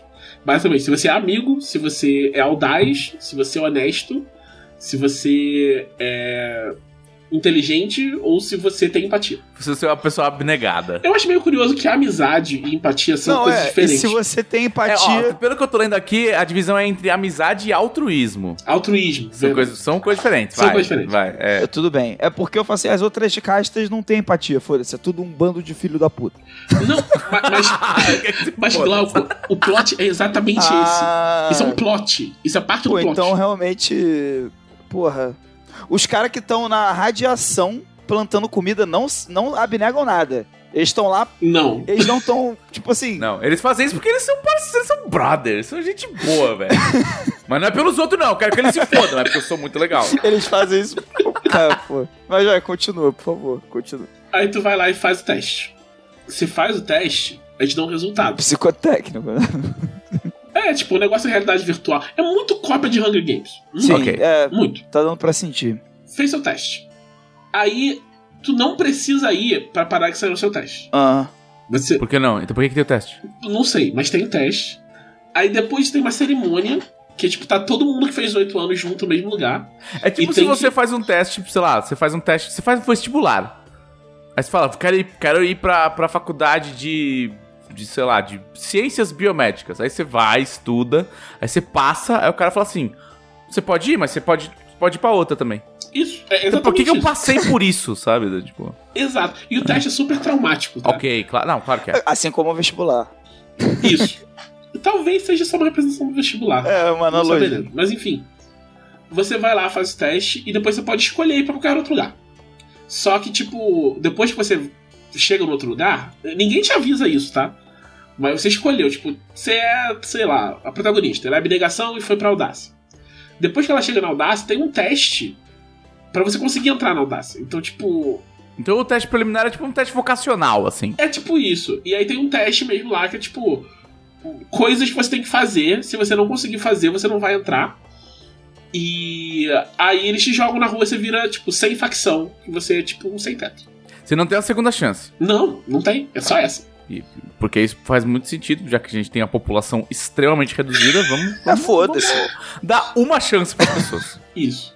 Tá. E aí, só que assim, se você vai fazer o teste e dá pra você entrar em mais de uma facção, você é divergente. Ah, tá. Ah, se você tem mais de um traço de personalidade, tal qual um Homo sapiens sapiens, você é de- é Perigosíssimo, perigosíssimo isso. Tipo, você, você é corajoso e inteligente, então você é um perigo. Você é um inimigo público. Porra, não tem como. E eu, não- eu não quero falar mais porque, tipo, eu vou estragar o, Caralho, tu. plot. Não, Mas- não, cara. Tu não vai estragar nada, não, cara. Mas, tipo, tem, tem muitas. Isso, isso. As coisas bizarras. Muitas coisas bizarras são só. Eu pensava, tem coisa bizarra que eu pensava, isso aqui deve ser uma coisa do plot. E não era, era só bizarro. Mas tem algumas coisas muito bizarras que você pensa, não é possível isso. E de fato é uma coisa do plot, é para ser bizarro, estranho. E no final eles tentam dizer, ah, sabe? Ah, Mas não funciona. comentário, A verdade né, é que não crítica funciona. social foda aqui. Tu, tu, acha, E tu assim- acha que a crítica social é referente a quê? É Então, uma distopia, né? eu não sei, eu Pô. não sei. Eu não sei qual é a crítica, porque, tipo, o, o filme era pra ter quatro filmes. Ah, Tá. tá. Eles pegaram o último livro da série, dividiram em dois, vão fazer dois filmes. Só que a bilheteria foi tão ruim que só fizeram três. Então, Mas acabou. Tem então, cara que não. não vai ter o quarto. Já falaram que não vai ter. Mas meio que não acabou. Então, tipo, eu não sei direito o que eles querem dizer, porque não terminou de contar a história que eles estavam. Vai virar série, talvez? Será? Não, eu acho que só é isso mesmo, gente. Só desistiram. Ah, tá. Eu não Bom, se- segundo, segundo o MDB, o orçamento foi de 85 milhões de dólares pra esse filme. 85 milhões de dólares. Cara, tanta coisa precisando de 85 milhões de dólares aí, gente. Eu, eu só fiquei muito O chocado. Eu- primeiro, tá? Não os três. Ah, é, né? Eu fiquei muito chocado, achei muito ruim. Eu fiquei surpreso de ter tido os, os outros. Na real, assim, mais ou menos, porque o segundo filme é melhor que o primeiro. O primeiro filme é muito ruim. O segundo não é bom, mas é menos pior. E o terceiro é só, tipo. Consegue ser muito pior que o primeiro. Nossa. Star Wars. Oi, quê? Mas, mas é isso, essa, essa foi minha. Minha semana. Pô, isso foi excelente. Bem. Divergente. Fica aí a dica pra adaptação da Dragão Brasil. Pô, e, e deve ser que nem aqueles, aquelas séries de fantasia na época, que cada, cada livro era uma, uma palavra diferente do mesmo campo semântico. Então, tipo, divergente, aí depois convergente, aí depois detergente, sei lá. E aí. Eu, eu tô vendo aqui, tem insurgente também, né? Insurgente. Eu acabei de clicar aqui. Divergente, insurgente. Insurgente é o terceiro ou é o segundo? Insurgente é o terceiro, acho. Trilogia Divergente. A trilogia Divergente é composta de Divergente. Eu acho que é divergente, convergente e insurgente. Mentira, não pode ser convergente. Convergente. É porque diverge. Aí depois no, no segundo ato, tipo, ah, não, pô. E depois converge. Ah, nossa, uau. Muito, nossa, muito esperto. Aí no terceiro tem insurgência. A galera se revolta.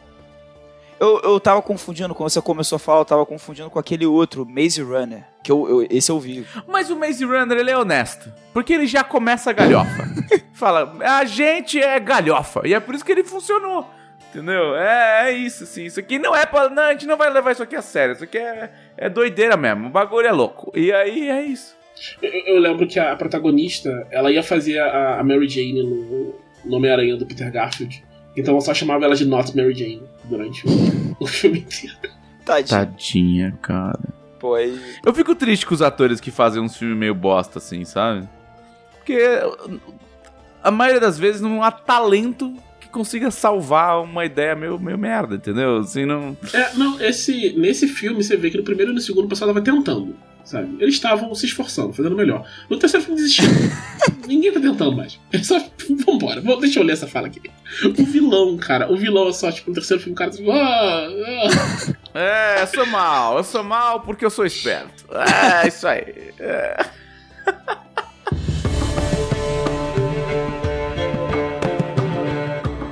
Eu briguei com a minha cachorra todos os dias. Coitada. Ela tá em treinamento, então o meu dia se resume a brigar com ela. Ela acha horrível. Ela deve estar pensando resgatada, mas a que custo? né? Não pode fazer nada nessa casa. É, mas foi. Mas tá sendo uma, uma experiência interessante treinar um cachorro que é ultra ativo, tipo assim, ela- ela é quase um pedacinho de urânio enriquecido, assim. ela- cachorro, se, se ela ficar mais. ma- ma- com mais energia, ela, ela vai a- fasear os átomos dela por, pelo chão, assim. E, mas é engraçado que é o oposto pro lado da minha outra cachorra, que eu preciso implorar pra ela levantar e fazer alguma coisa. Assim, é. Meu Deus. É muito bom. E, e tá sendo divertido. Mas ela é, ela é, é chantagista. Adoro cachorro chantagista. Cachorro que. O, o treinador tava falando que. Você quer saber se um cachorro é, é, é um bom cachorro, assim, se ele tá evoluído pra ser um cachorro de companhia, é, é se ele tem musculatura complexa da face. Tipo, se ele consegue mexer a sobrancelha, entre aspas. Faz aquela cara Cachorro. triste. e fazer cara de feliz e cara de triste pra você. Ah, né? Tipo, envergar os olhos. É tipo Tipo, isso não existia nos, nos, nos ancestrais do canis familiares, assim. Tipo, esse- essa musculatura não serve pra nada a não ser emocionar humanos. Caralho, isso é foda. Meu Deus Tipo, do céu. ela foi desenvolvida com o propósito de se comunicar com, com seres humanos e conseguir comida, tá ligado? E, e aí ele falou, cara, quanto mais cara de coitado o cachorro sabe fazer, mais você, mais ele é esperto, assim, mais ele vai entender a comunicação entre vocês. E é, e é sensacional, assim, é- eu não consigo, sou muito sucker pro cachorro. Tô quase, eu tô quase pegando um cachorro pro meu cachorro. Porque você fica muito feliz com o cachorro, aí você quer que seu cachorro fique feliz, pega um cachorro pra ele também. É, mas assim, coisas que eu fiz essa semana. Eu. Pra lembrar aqui que eu anotei. Eu. Ah, é verdade, eu me lembrei por que, que eu não jogo RPG de RPG. RPG de RPG? RPG, RPG como assim? de RPG. Sabe quando você vai pegar um RPG de videogame, um, um jogo de videogame de RPG? Assim, Este jogo é um RPG, é um role-playing game. onde Tem, você, né, fa- você interpreta um personagem e vive num mundo regido por regras. Show. E, e aí, esse jogo fala: Este jogo tem as regras de DD quinta edição. Hum, Ou aqui. esse jogo tem as regras de Pathfinder. Ah, sabe? entendi. Cara, 100% das vezes é um saco. 100% das vezes, cara. 100% das vezes. 100% das vezes é irritante, assim, sabe? Principalmente quando os caras tentam chegar muito perto da experiência de mesa e eles botam até tipo uma rolagem de um dadinho. Eu não quero um dado. Eu quero um videogame. Se eu quisesse rolar um dado, eu sentava numa mesa e eu jogava RPG. tipo, sabe? é um negócio que eu não consigo compreender. Porque assim, não é tipo Flight Simulator. Não é do tipo, ah, eu vou fazer uma simulação de voar um Boeing aqui. É uma coisa que eu posso fazer. Ah, puta vontade de voar um Boeing hoje. E vou lá e vou um Boeing, entendeu? Mas, mas jogar RPG é um negócio que você pode fazer. Você pode falar, puta, vou jogar RPG. Geralmente, inclusive, custa mais barato do que comprar o jogo que simula jogar RPG.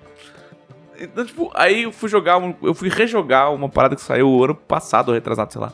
Que é o Solasta, porque ele saiu no Crown of the Magister.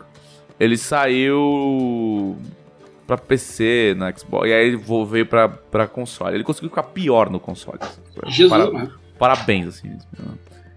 E, cara, é impressionante como os caras falam assim, pô, vamos pegar a mecânica de turnos dos personagens e as mecânicas de ações dos personagens e colocar no, no videogame. Aí você faz, horrível. Horrível. Eu não, eu, eu não quero isso. Porque se estou com um controle de videogame na minha mão, eu quero usar o controle. Eu não quero usar aquele controle pra falar, ah, agora se move 9 metros pra cá, tá ligado? Tipo, é, é, é muito contraintuitivo, assim, sabe? E o Solasta eu, eu cronometrei. Dessa, dessa vez eu cronometrei. Ele passa 48 minutos te explicando como o jogo funciona. Nossa. 48 minutos. Tipo, você chegou na cidade, aí ele fala assim: Ah, aqui você compra coisa, aqui você vem. Agora anda até a casa do caralho. Então, esse é um NPC. O NPC conversa com você. É, Conversa com ele. Aí você conversa com ele. Aí tem um cutscene de você conversando com o NPC que não importa.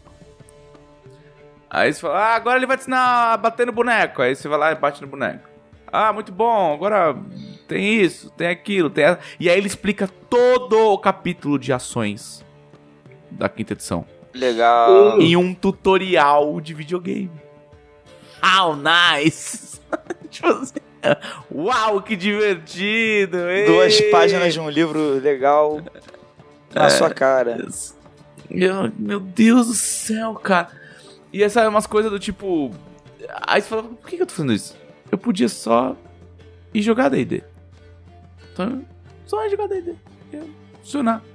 E ele perde muito da beleza da RPG, né? Que é você, tipo, fazer coisas que você não tá preso a um sistema eletrônico, né?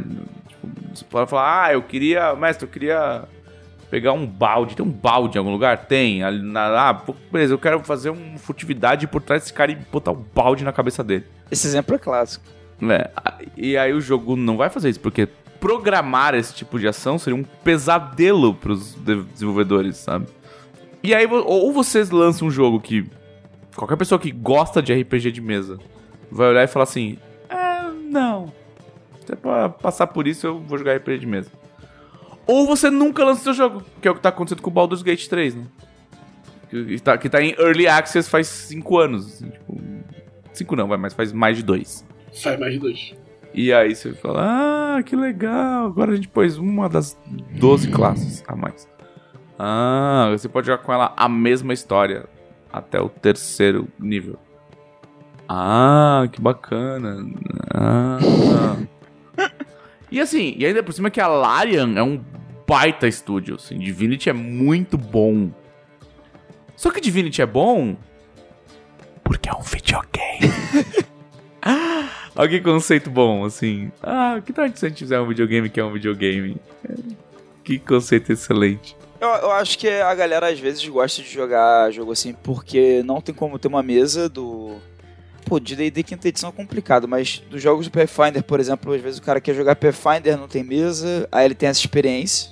Mas os jogos do Pathfinder, eles não usam exatamente o Pathfinder. Hum, Eles, eles fazem. é, Tanto que, tipo, hoje em dia você vai sentir uma coisa diferente, né? Que eles usam a base da primeira edição e o Pathfinder tá na segunda. E eles, tipo, usam uma primeira edição do Pathfinder altamente modificada pra funcionar nele, assim. Eles pegam várias coisas, tipo, dos anteriores, o Unchained e tal. Vários, é, é, é, é como se fosse um Pathfinder cheio de house rules. Que são feitas justamente pra funcionar melhor em, em- em jogo. E ele não é. Ele normalmente não é por turno, né? Ele é em tempo real. sim. Então, tipo, É, mas, mas, mas isso também foi um negócio que saiu pela culatra, né? Imediatamente eles tiveram que lançar um mod pra jogar por turno. É, eu jogo por turno porque todo mundo queria jogar por turno. Eu tava jogando é, sem tempo, em em tempo real, tem que depender da inteligência artificial e às vezes isso me causava problemas.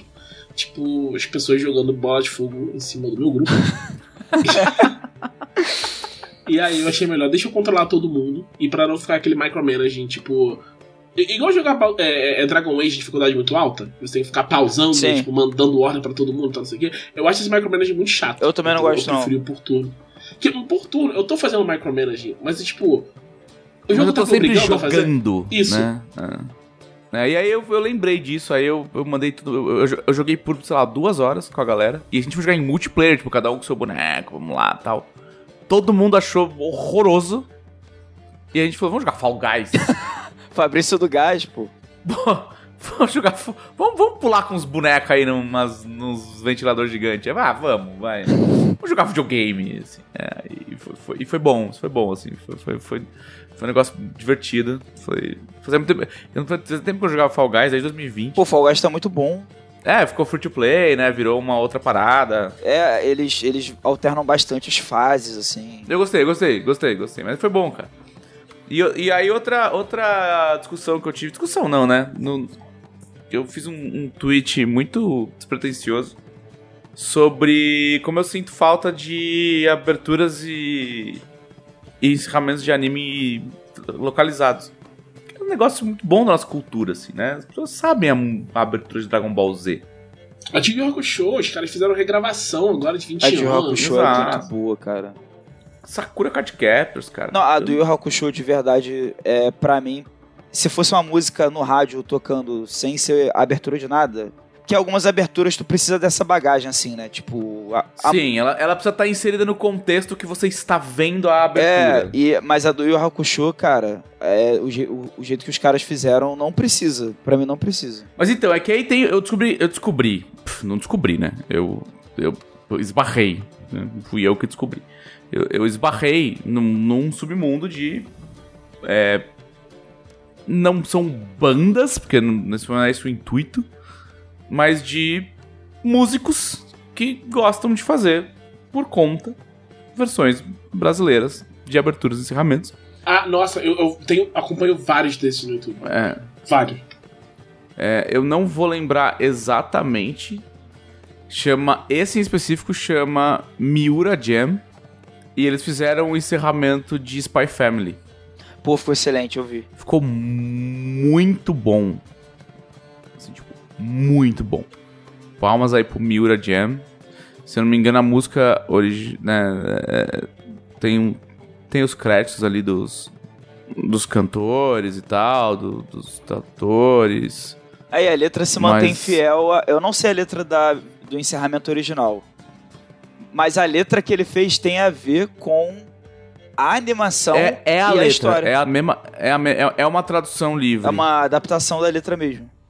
Do É, significado é. original. Porque realmente Sim, tem tudo a ver. da- E, e pelo que eu tava vendo, os caras. Tem, tem, tem tradutores do japonês envolvidos, os caras realmente traduzem a música. E aí. E assim.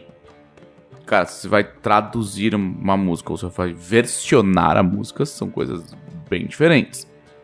Né? Bem diferentes. assim. Não adianta você ficar traduzindo ela literalmente, porque você precisa musicar ela de volta. Tem que encaixar, É. né? Você precisa, ela precisa virar uma música.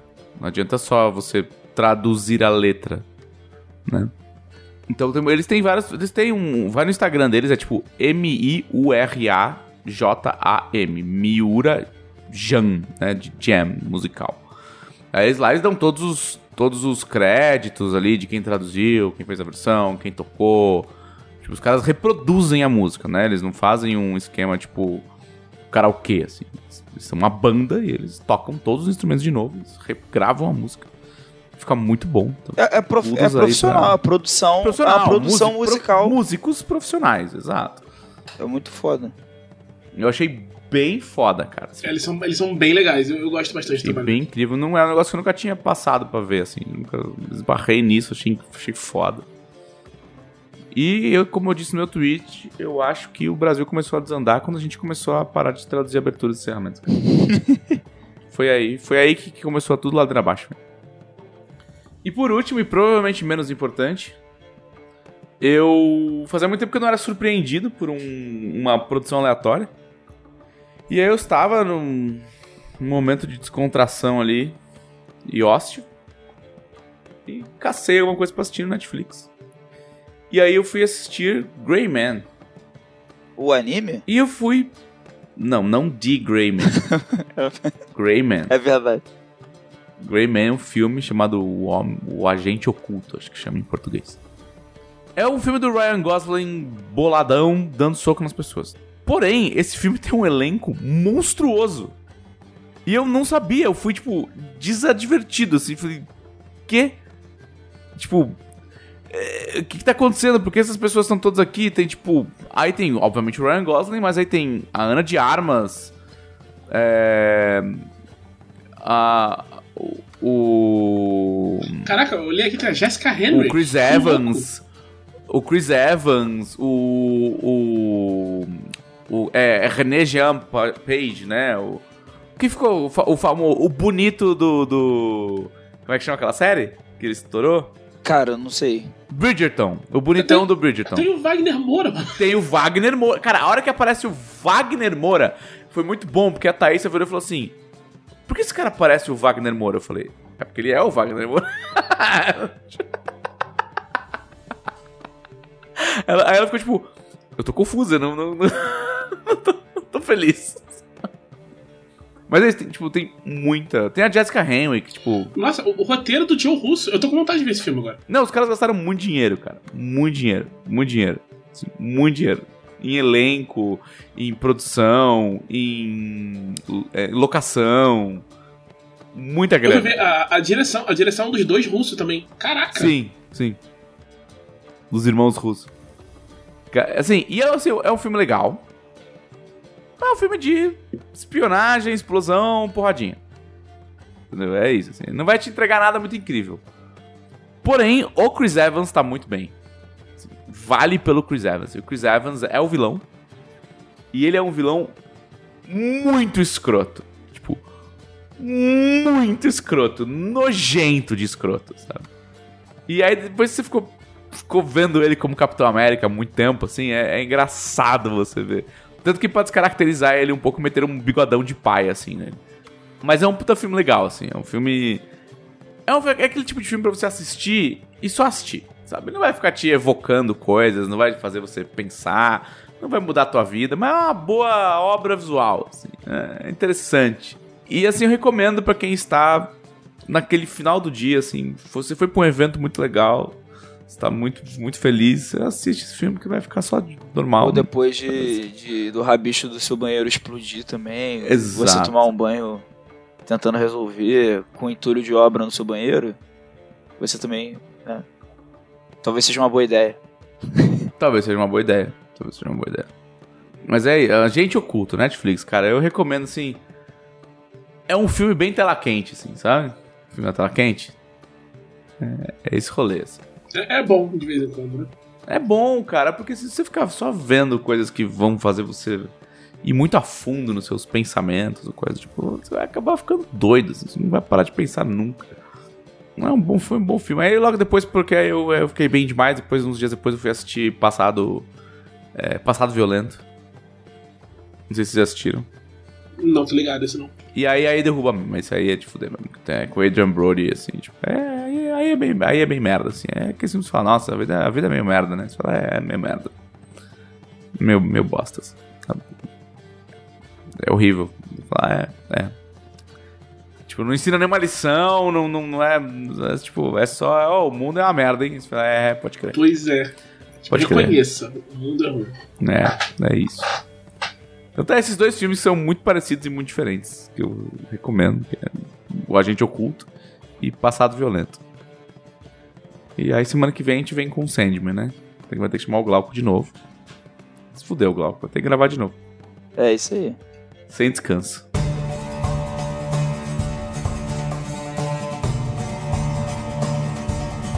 Muito bem, então vamos então para o nosso mais importante quadro, que são as perguntas dos conselheiros da Dragão Brasil. Ê! Quem são os conselheiros? Gleco Lausa. Os conselheiros são pessoas magnânimas, incríveis, é, perfeitas, eu diria, que apoiam a revista Dragão Brasil em dragãobrasil.com.br com 20 reais ou mais. Isso dá a elas o acesso ao grupo exclusivo de conselheiros, onde elas podem mandar perguntas pra gente. Além de ter acesso à revista, obviamente, e a todo o conteúdo. Imagina, não, você não paga. Você não recebe. É só pra entrar no grupo só, a revista é por fora. Muito bem. Perguntas como a do conselheiro Emerson Xavier. Um abraço pro Emerson Xavier. Ele lamenta que ele não pôde ir na Perifacom, perguntou como foi, a gente já respondeu, o Thiago já nos deu aí um, um overview da Perifacom. Mas ele quer saber quais são as expectativas da Comic Con pra esse ano. É, Eu, eu acho que eu vou morrer.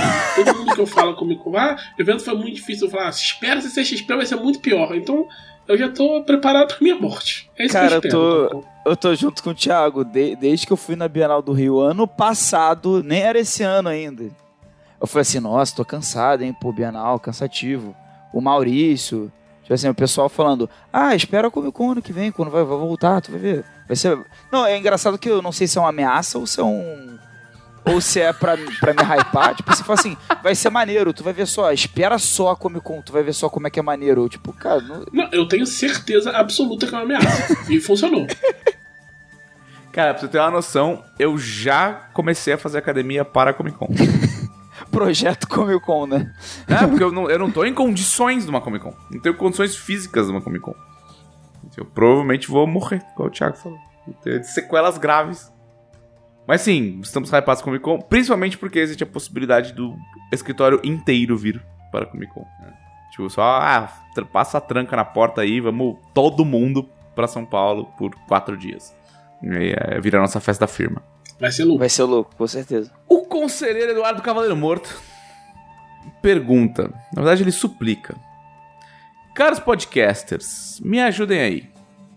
Quais dicas, tanto de narração quanto de regras, vocês dariam para mestrar T20 para jogadores casuais e ou iniciantes? Que não querem ficar otimizando personagens ou fazer combate tático e, e, né, entrar nessa esfera gameística Pô, tem, tem jogadores competitivos de Tormenta 20, jogadores casuais, tem, tem ranqueada. Ranqueada, tu T20 ranqueado. Não, é, mas falando sério. Pô, cara, isso aí é uma questão mais de conversa, assim. Se, se o seu grupo prefere uma pegada que não é tão tática e tal, é porque, ao que parece, ele gosta dessa pegada mais tática. E de repente o grupo dele não. Eu acho que. Talvez ele quer saber também como é que ele faz pra começar, né, a levar essa galera pra esse lado. É, tipo assim, eu acho que seria legal tu, se tu é o mestre e tal, tu explicar pra galera, pô, gente, eu, eu gosto dessa pegada mais tática. Mas como vocês estão começando, vão, Tipo, de boa, vamos fazendo aqui, sem se preocupar muito com isso. E se for o caso, até combina com eles de. Quando tu quiser fazer um combate mais tático, tu fala assim, pô, galera, esse, esse combate aqui eu me permiti, hein? Então. Bom. Mas vai, vai, vai, vai aos poucos, né? Eu acho. Até para eles verem se gostam desse, dessa pegada ou não. Porque também se pegar pesado, pode ser que assuste eles também, né? Aí eles vão achar. Aí que eles vão ficar assim, ah, não gosto disso. E aí já era. É, tipo. Você não precisa usar combate também, né? Tem, tem várias outras coisas que você pode fazer no T20, tem, tem exploração, tem. Você pode fazer uma aventura inteira só usando período complexo. Você pode transformar um combate num período complexo sem muita dificuldade também. Se você quer, tipo, permitir que seus jogadores, tipo, lidem com os desafios de outra forma, sabe? Então, tipo, se é isso que eles gostam, cara, se, e se vai ser divertido para você, só vai. E, tipo, outra possibilidade que eu acho que é a mais simples e provavelmente é a melhor solução do seu problema é só faça encontros mais fáceis. Diminui o ND, em vez de botar o ND igual, põe o ND um ou dois, dois níveis abaixo deles. E aí você só é, manda bala aí e vai e vai desenrolando, sabe? Porque eles vão eles vão experimentando e eles vão ver o que eles gostam. Assim, você pode fazer pequenas doses nessa vibe que o, o Glauco falou. Eles vão experimentando aí. De repente eles até curtem fazer uma coisa mais na sua vibe, você tem essa oportunidade. Mas como o, o Glauco tinha falado também, é, é uma questão de conversa, cara. Tipo, é, você não vai conseguir forçar ninguém a jogar do jeito que você prefere. Assim. Você tem que conversar com o seu grupo, ver se eles conseguem se adaptar a isso. Se não rolar, de repente é uma questão de você jogar desse jeito mais diferente, sabe? Fazer uma campanha que só tenha menos combate mesmo. Você pode jogar até 20 sem, sem, sem ser para matar monstros, sabe? E encontra outro grupo pra, pra jogar Sim. combate. É, é só, é, tipo assim, só evita cair nesse lugar de, ah, como eu sou mestre, eu tenho que. Eu não tenho. Eu não posso me divertir, porque a minha mesa quer de um jeito e e aí eu também não posso fazer as coisas que eu gosto. Se possível, tenta encontrar um meio termo, né? Conversando com a galera, assim. Eu tava pensando aqui, às vezes tem forma de deixar um combate tático que não tem a ver com os números e as questões das regras táticas. Tipo, você faz um combate, que nem o Thiago falou, de ND mais baixo e tal. Mas, por exemplo, tem um refém no combate. Sabe? Porque aí talvez você consiga abordar elementos táticos mas sem necessariamente ser uma questão de otimização ou de números na ficha, sabe?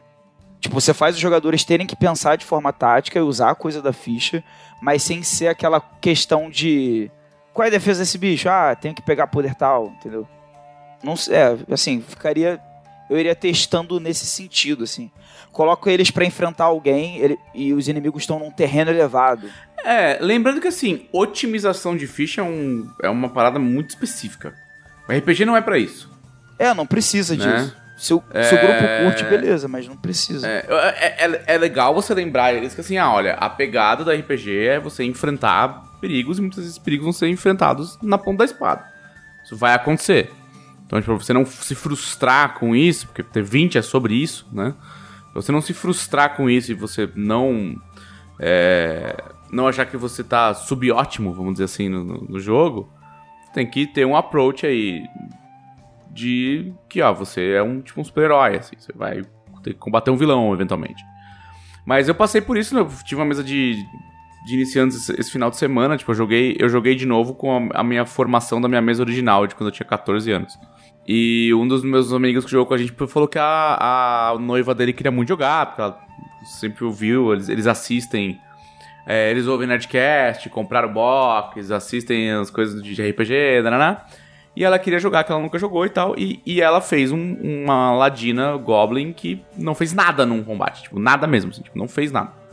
Porque ela não entendeu a proposta do que é um combate. Sabe? Que quando. E aí eu. E aí eu falei pra ela: olha, não tem problema se você quiser que o seu personagem não faça nada em combate. Porque eu tô me sentindo jornada heróica, né? Eu falei, vai ter muitos momentos do jogo que não é bater em alguém. Sim.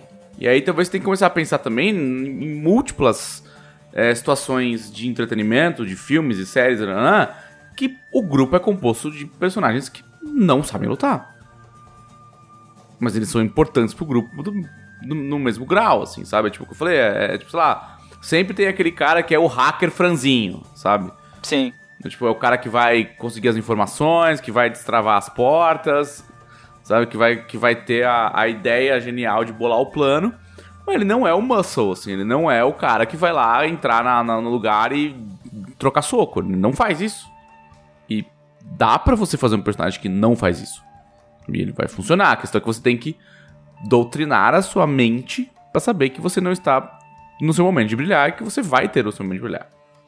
E você, como mestre, é do tipo entender qual é a expectativa do- das pessoas que estão jogando e colocar momentos pra todo mundo brilhar. E Tormenta 20 ajuda você muito a fazer isso com os perigos complexos. Do Tipo, os perigos complexos são literalmente uma tradução de regras. Tipo, sabe, você tá usando regra, rolagem. Tipo, não é free play. Tipo, é, você tá dentro de um quadradinho de regras que não é um combate. Que não é uma questão de otimizar ficha de dar dano. E aí pode valorizar as perícias que você achar que tá precisando pro holofote que você quer dar. Tipo, tu quer dar um holofote pro hacker franzino, por exemplo, aí tu coloca um perigo complexo que tem umas perícias que são importantes nesse, nessa situação, né? É, é. Bom, como o Thiago mesmo falou no começo, é tipo, converse com a sua galera. Tipo, não pega eles de surpresa. Tem muito mestre que, que acaba caindo nessa armadilha, que é, ah, eu vou surpreender meus jogadores. E aí ele não conhece tão bem os jogadores, ou os jogadores não, não conhecem tão bem a si mesmos. Sim. Né? Tipo, o cara não. Ainda mais quando é iniciante, o jogador. É, ele não tem jogador- experiência, ele não sabe o que ele gosta. Ele não sabe dizer o que ele vai gostar do RPG ainda porque tá justamente jogando pela primeira vez. Pois é. E aí é mais fácil abrir o jogo do que ficar nessa de, ah, vou pegar eles no contrapé, vou, vou surpreender eles. Assim. É muito mais negócio você pegar, puxar uma sessão zero, abrir a- a- o jogo mesmo e falar, ó, galera, é assim que vai ser. O que, que vocês gostam mais, o que, que vocês gostam menos, é, qual é a pira de vocês, qual os medos que vocês têm. E, e montar uma sessão de jogo, que esse- isso é meio que é o trabalho do mestre, né? Não dá pra fugir e montar uma sessão de jogo que vai contemplar essa, essa toda esse, essa, lá, essa proposta, né, que vocês vão construir juntos. O conselheiro Gustavo Samuel faz uma pergunta muito simples. E essa pergunta é muito engraçada do Thiago estar aqui, que é: ele gostaria de saber quais são os ingredientes necessários para se fazer um churrasco perfeito. Minotauro, né? Cara, carne de minotauro deve ser muito ruim, sendo bem honesto. Deve ser muito dura. Não deve ter gordura, não deve ter nada bacana pra, pra aproveitar. Eu diria que os ingredientes bons para fazer um churrasco é boa vontade e desprendimento. que é do tipo, quanto menos você tiver que ter trabalho, quanto menos você tiver chato do, tipo, ah, eu quero fazer o gourmet aqui, nah, fa, bota o negócio, fa- acende carvão, põe coisa na grelha, toma uma breja, dança, come o que sair de lá, pronto, acabou. Justo, justo. Melhor churrasco. Se for com o Minotauro, melhor. O conselheiro Luiz Otávio Gouveia, primeiramente, manda um abraço para a melhor equipe de usurpadores desse reino. E gostaria que nós dessemos ideias aleatórias e inesperadas de distinções. E, claro, suas regras de admissão. Ah, distinção jogador de masbol. A admissão é você ser aceito no time de masbol. Primeiro lugar. E, sei lá, talvez disputar uma liga. Uma liga de algum reino de masbol. Como seria a distinção divergente, Thiago? Nossa. Não, tipo, a, a admissão pra restrição divergente é tipo. É isso, tem que explicar. É, tipo, não é uma coisa do jogador. O jogador precisa entrar na distinção divergente. O jogador tem que explicar pro, pro mestre como funciona o, o mundo, o sistema político da, do, do filme, do livro. Aí, se você conseguir, você entra. Beleza. É isso. Se você conseguir, né? É muito difícil. Eu acho que é. Eu acho que é uma distinção. Se o mestre deixar depois de você explicar, você ter essa distinção, né? Basicamente isso. Eu faria a distinção camponês. e a. E a. E a ela, tipo assim, não, aventureiro não. Aventureiro é muito, muito mainstream. Distinção eu vou camponês. voltar a ser o que na verdade é o normal, é o comum da sociedade. E aí a distinção e a, a- e a admissão é você plantar uma, uma colheita de batatas. É, engraçado que em inglês isso Maravilhoso. fica mais. mais contraditório, que é tipo, é distinção e tu é um commoner. É. Então, tipo assim. É, é, o- a distinção do divergente faz sentido. Qual é a sua distinção? Eu sou divergente. Sou duplamente distinto. Mas você, você é distinto dos outros aventureiros. Sim. Não, isso é que verdade. são muito aventurescos. Você é tipo, não, mano, eu quero só plantar uma batata aqui, quero ficar de boa. Eu tenho um porco. É. é isso. Eu tenho um galinheiro. é. Eu, eu joguei muito. É... Stardew Valley. Não, é Spiritfarer. Ah, pô, esse- eu quero jogar esse jogo ainda. E aí eu, eu, eu dei uma abandonada quando cuidar do barco começou a virar um trabalho. Assim, tipo, eu não conseguia mais jogar, eu tinha que ficar tosqueando ovelha, regando plantação, cozinhando. Eu falei, ah, só virou um trabalho, virou um trabalho, não quero mais jogar esse jogo, virou trabalho. E aí, mas, é, mas a história é bem, é bem legal. O Stardew Valley é tipo isso, porque você é um fazendeiro, só que você pode ir na caverna, tipo assim, matar uns slimes. Então seria tipo o cara que tem a distinção de, de, de É verdade, ele consegue, é do tipo, ele é perfeitamente capaz De enfrentar de monstros. ir numa dungeon e matar um monstro, mas ele escolhe não. Não, ele tá investindo ali no, no terreno dele, no. Pô, ganhar dinheiro. De outra forma. Muito bem. O conselheiro Rômulo Bartalini. Ah, ele tá. Ele, ele vai, ele veio cobrar o Thiago.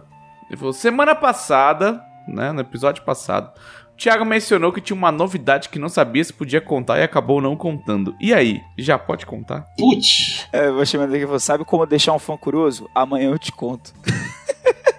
Meia-noite eu te conto, esse mesmo é muito bom, do esqueleto.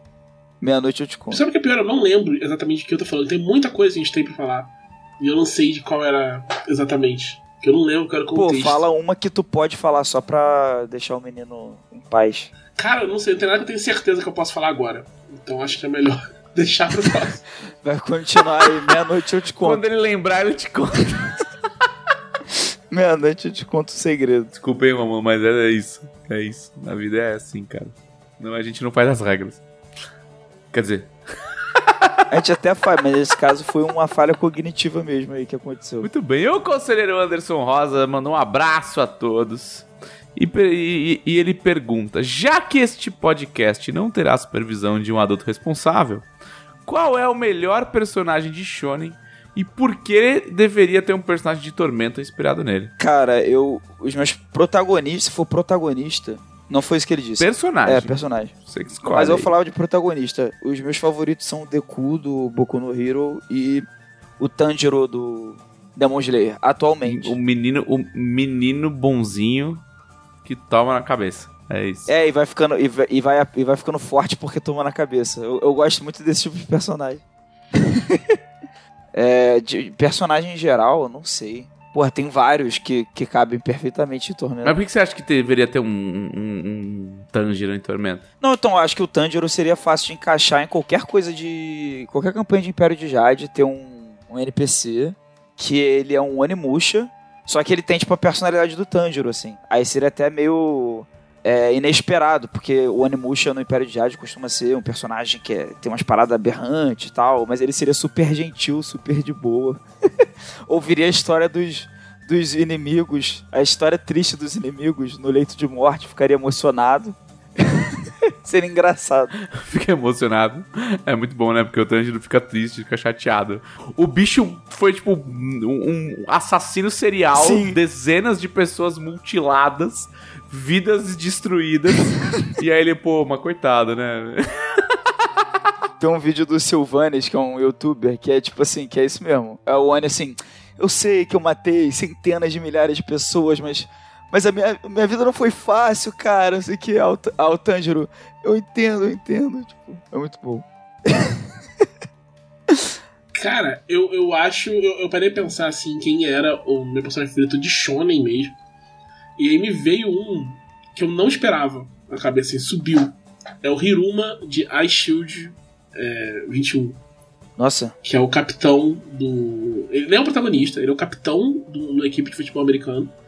E ele não tem. Tipo, ele se esforça muito pra tipo, chegar no, no mínimo físico pra você conseguir jogar futebol americano. Não tem, tipo, sabe, não é um cara parrudo nem nada. E ele compensa a- falta de, de, de poder físico dele com, tipo, sagacidade, malandragem e, tipo, zero escrúpulos. Ele é um cara que, tipo, se ele tiver que subornar alguém do outro time pra ganhar, ele vai. Então, Ba- É basicamente um devoto de Arsenal. tipo isso. sim. Claramente seria um devoto de Arsenal em Arton, assim que, que caísse lá. Como é que ganha? É assim que ganha? Ah, mas não foi honrado, meu parceiro. Tá escrito Arsenal aqui na camisa, não é língua. Exatamente. É, eu, eu acho que a gente precisa de um. Do personagem. Do personagem igual o Kuabara. ele tenta muito e não consegue. Porque os personagens de Tormenta, eles geralmente conseguem, assim. Eles conseguem. Eles sofrem, principalmente os do Leonel. Sofrem, assim, passam mal. Mas conseguem. O, o Kuabara é um cara que ele, ele tá lá. Ele participa. Ele dá o ar da sua graça, mas ele não consegue. Ele não consegue, sabe? e eu gostaria de fazer um personagem assim. Ele não consegue. Ele não consegue. Ele tá lá, tá tentando ali. A vida dele é tentar. E por fim, a gente tem o conselheiro Caio Fábio. Caio Fábio fala: Oi, pessoal, sou da nova geração que está conhecendo Tormenta através do T20. Por onde eu devo começar para virar expert nesse universo? Tormenta 20, livro básico. Não, mas ele já deve ter o Tormenta 20. É, não, o que ele quer saber, tipo, onde ele busca a história da coisa, né? Eu imagino. Assim, ele quer saber do universo e não do jogo. Acho que ele começa a ler o inimigo do mundo. Eu acho que é um, é um bom, é um bom começo. Se ele tá disposto não, a... Não, Não? não. Repensei. Ele começa lendo Olha Vende. Ah, boa. É porque, assim, é, realmente, se ele tá disposto a... é, que ele não vai ler só uma coisa, se ele perguntasse assim, ah, me fala uma coisa só aí pra eu ler, só pra eu entender um pouquinho mais. Aí, sei lá, a gente podia falar coisas...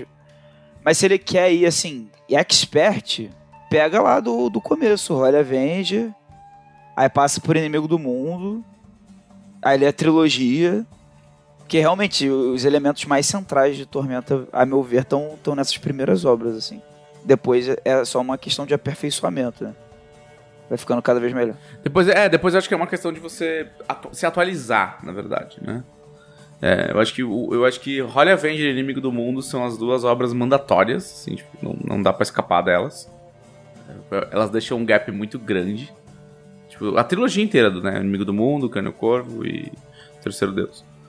É, eu acho que elas deixam um gap muito grande se você não consumi-las. E eu acho que ela meio que elas definem os dois polos que tu pode fazer suas campanhas de. que você pode alternar, inclusive, nas suas aventuras de tormento. E, e você lendo. Você lendo Holy Avenger primeiro, quando chegar. Tem uma referência a Holy Avenger do, inimigo do mundo. E quando você notar, se você acabou de ler É. Avenger, você vai ficar. Ah! É, é verdade. Sim, é muito foda, é muito foda.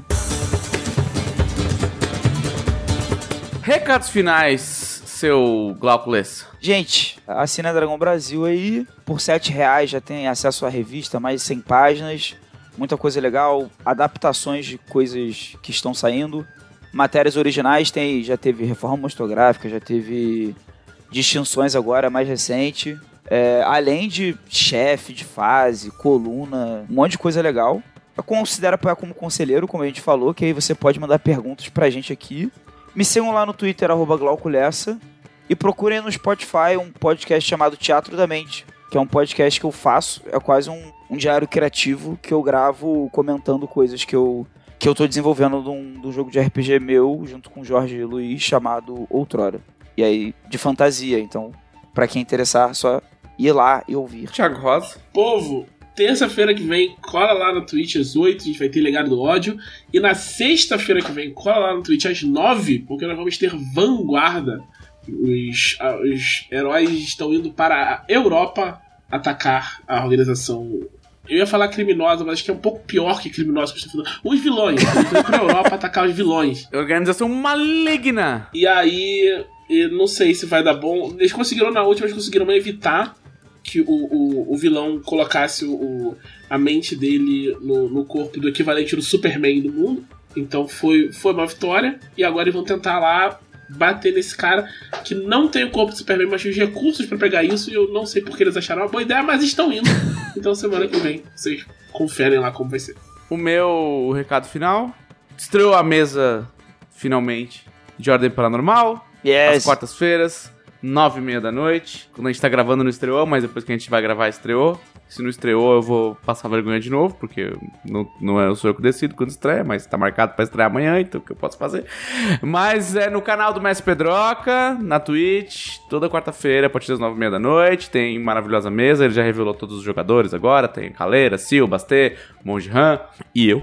E não é interligada com a- as mesas do Selbit, não faz, só faz parte do universo de Ordem Paranormal. É, e também, dia 13 de agosto, vai ter o Dungeon Geek especial para novatos. Tá? Dungeon Geek é um evento que acontece em São Paulo, durante é, do meio-dia às 11 da noite.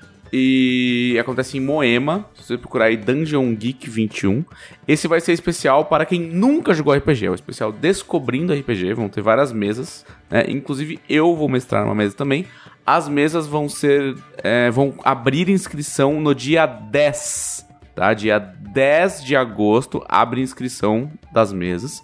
Procura Dungeon Geek no Facebook, tá? O evento. E o evento acontece no dia 13. Para se inscrever nas mesas, você tem que se inscrever através da página do evento. Beleza? Programa show aí pra levar alguém que você quer que conheça RPG, mas você não consegue montar grupo com essa pessoa, tipo, às vezes é um namorado, uma namorada, um amigo. E aí tu, leva, tu vai com ele jogar com ele. Muito bom. Muito bem. Então, muito ótimo. Então tá bom, né? Por hoje chega. Então este foi o podcast da Dragão Brasil, a maior revista de RPG e cultura nerd do país. Até semana que vem.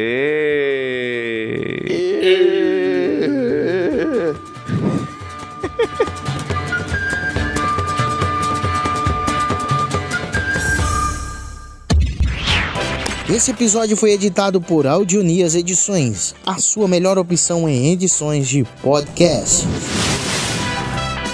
Para informações e orçamentos, o e-mail marqueseditor.gmail.com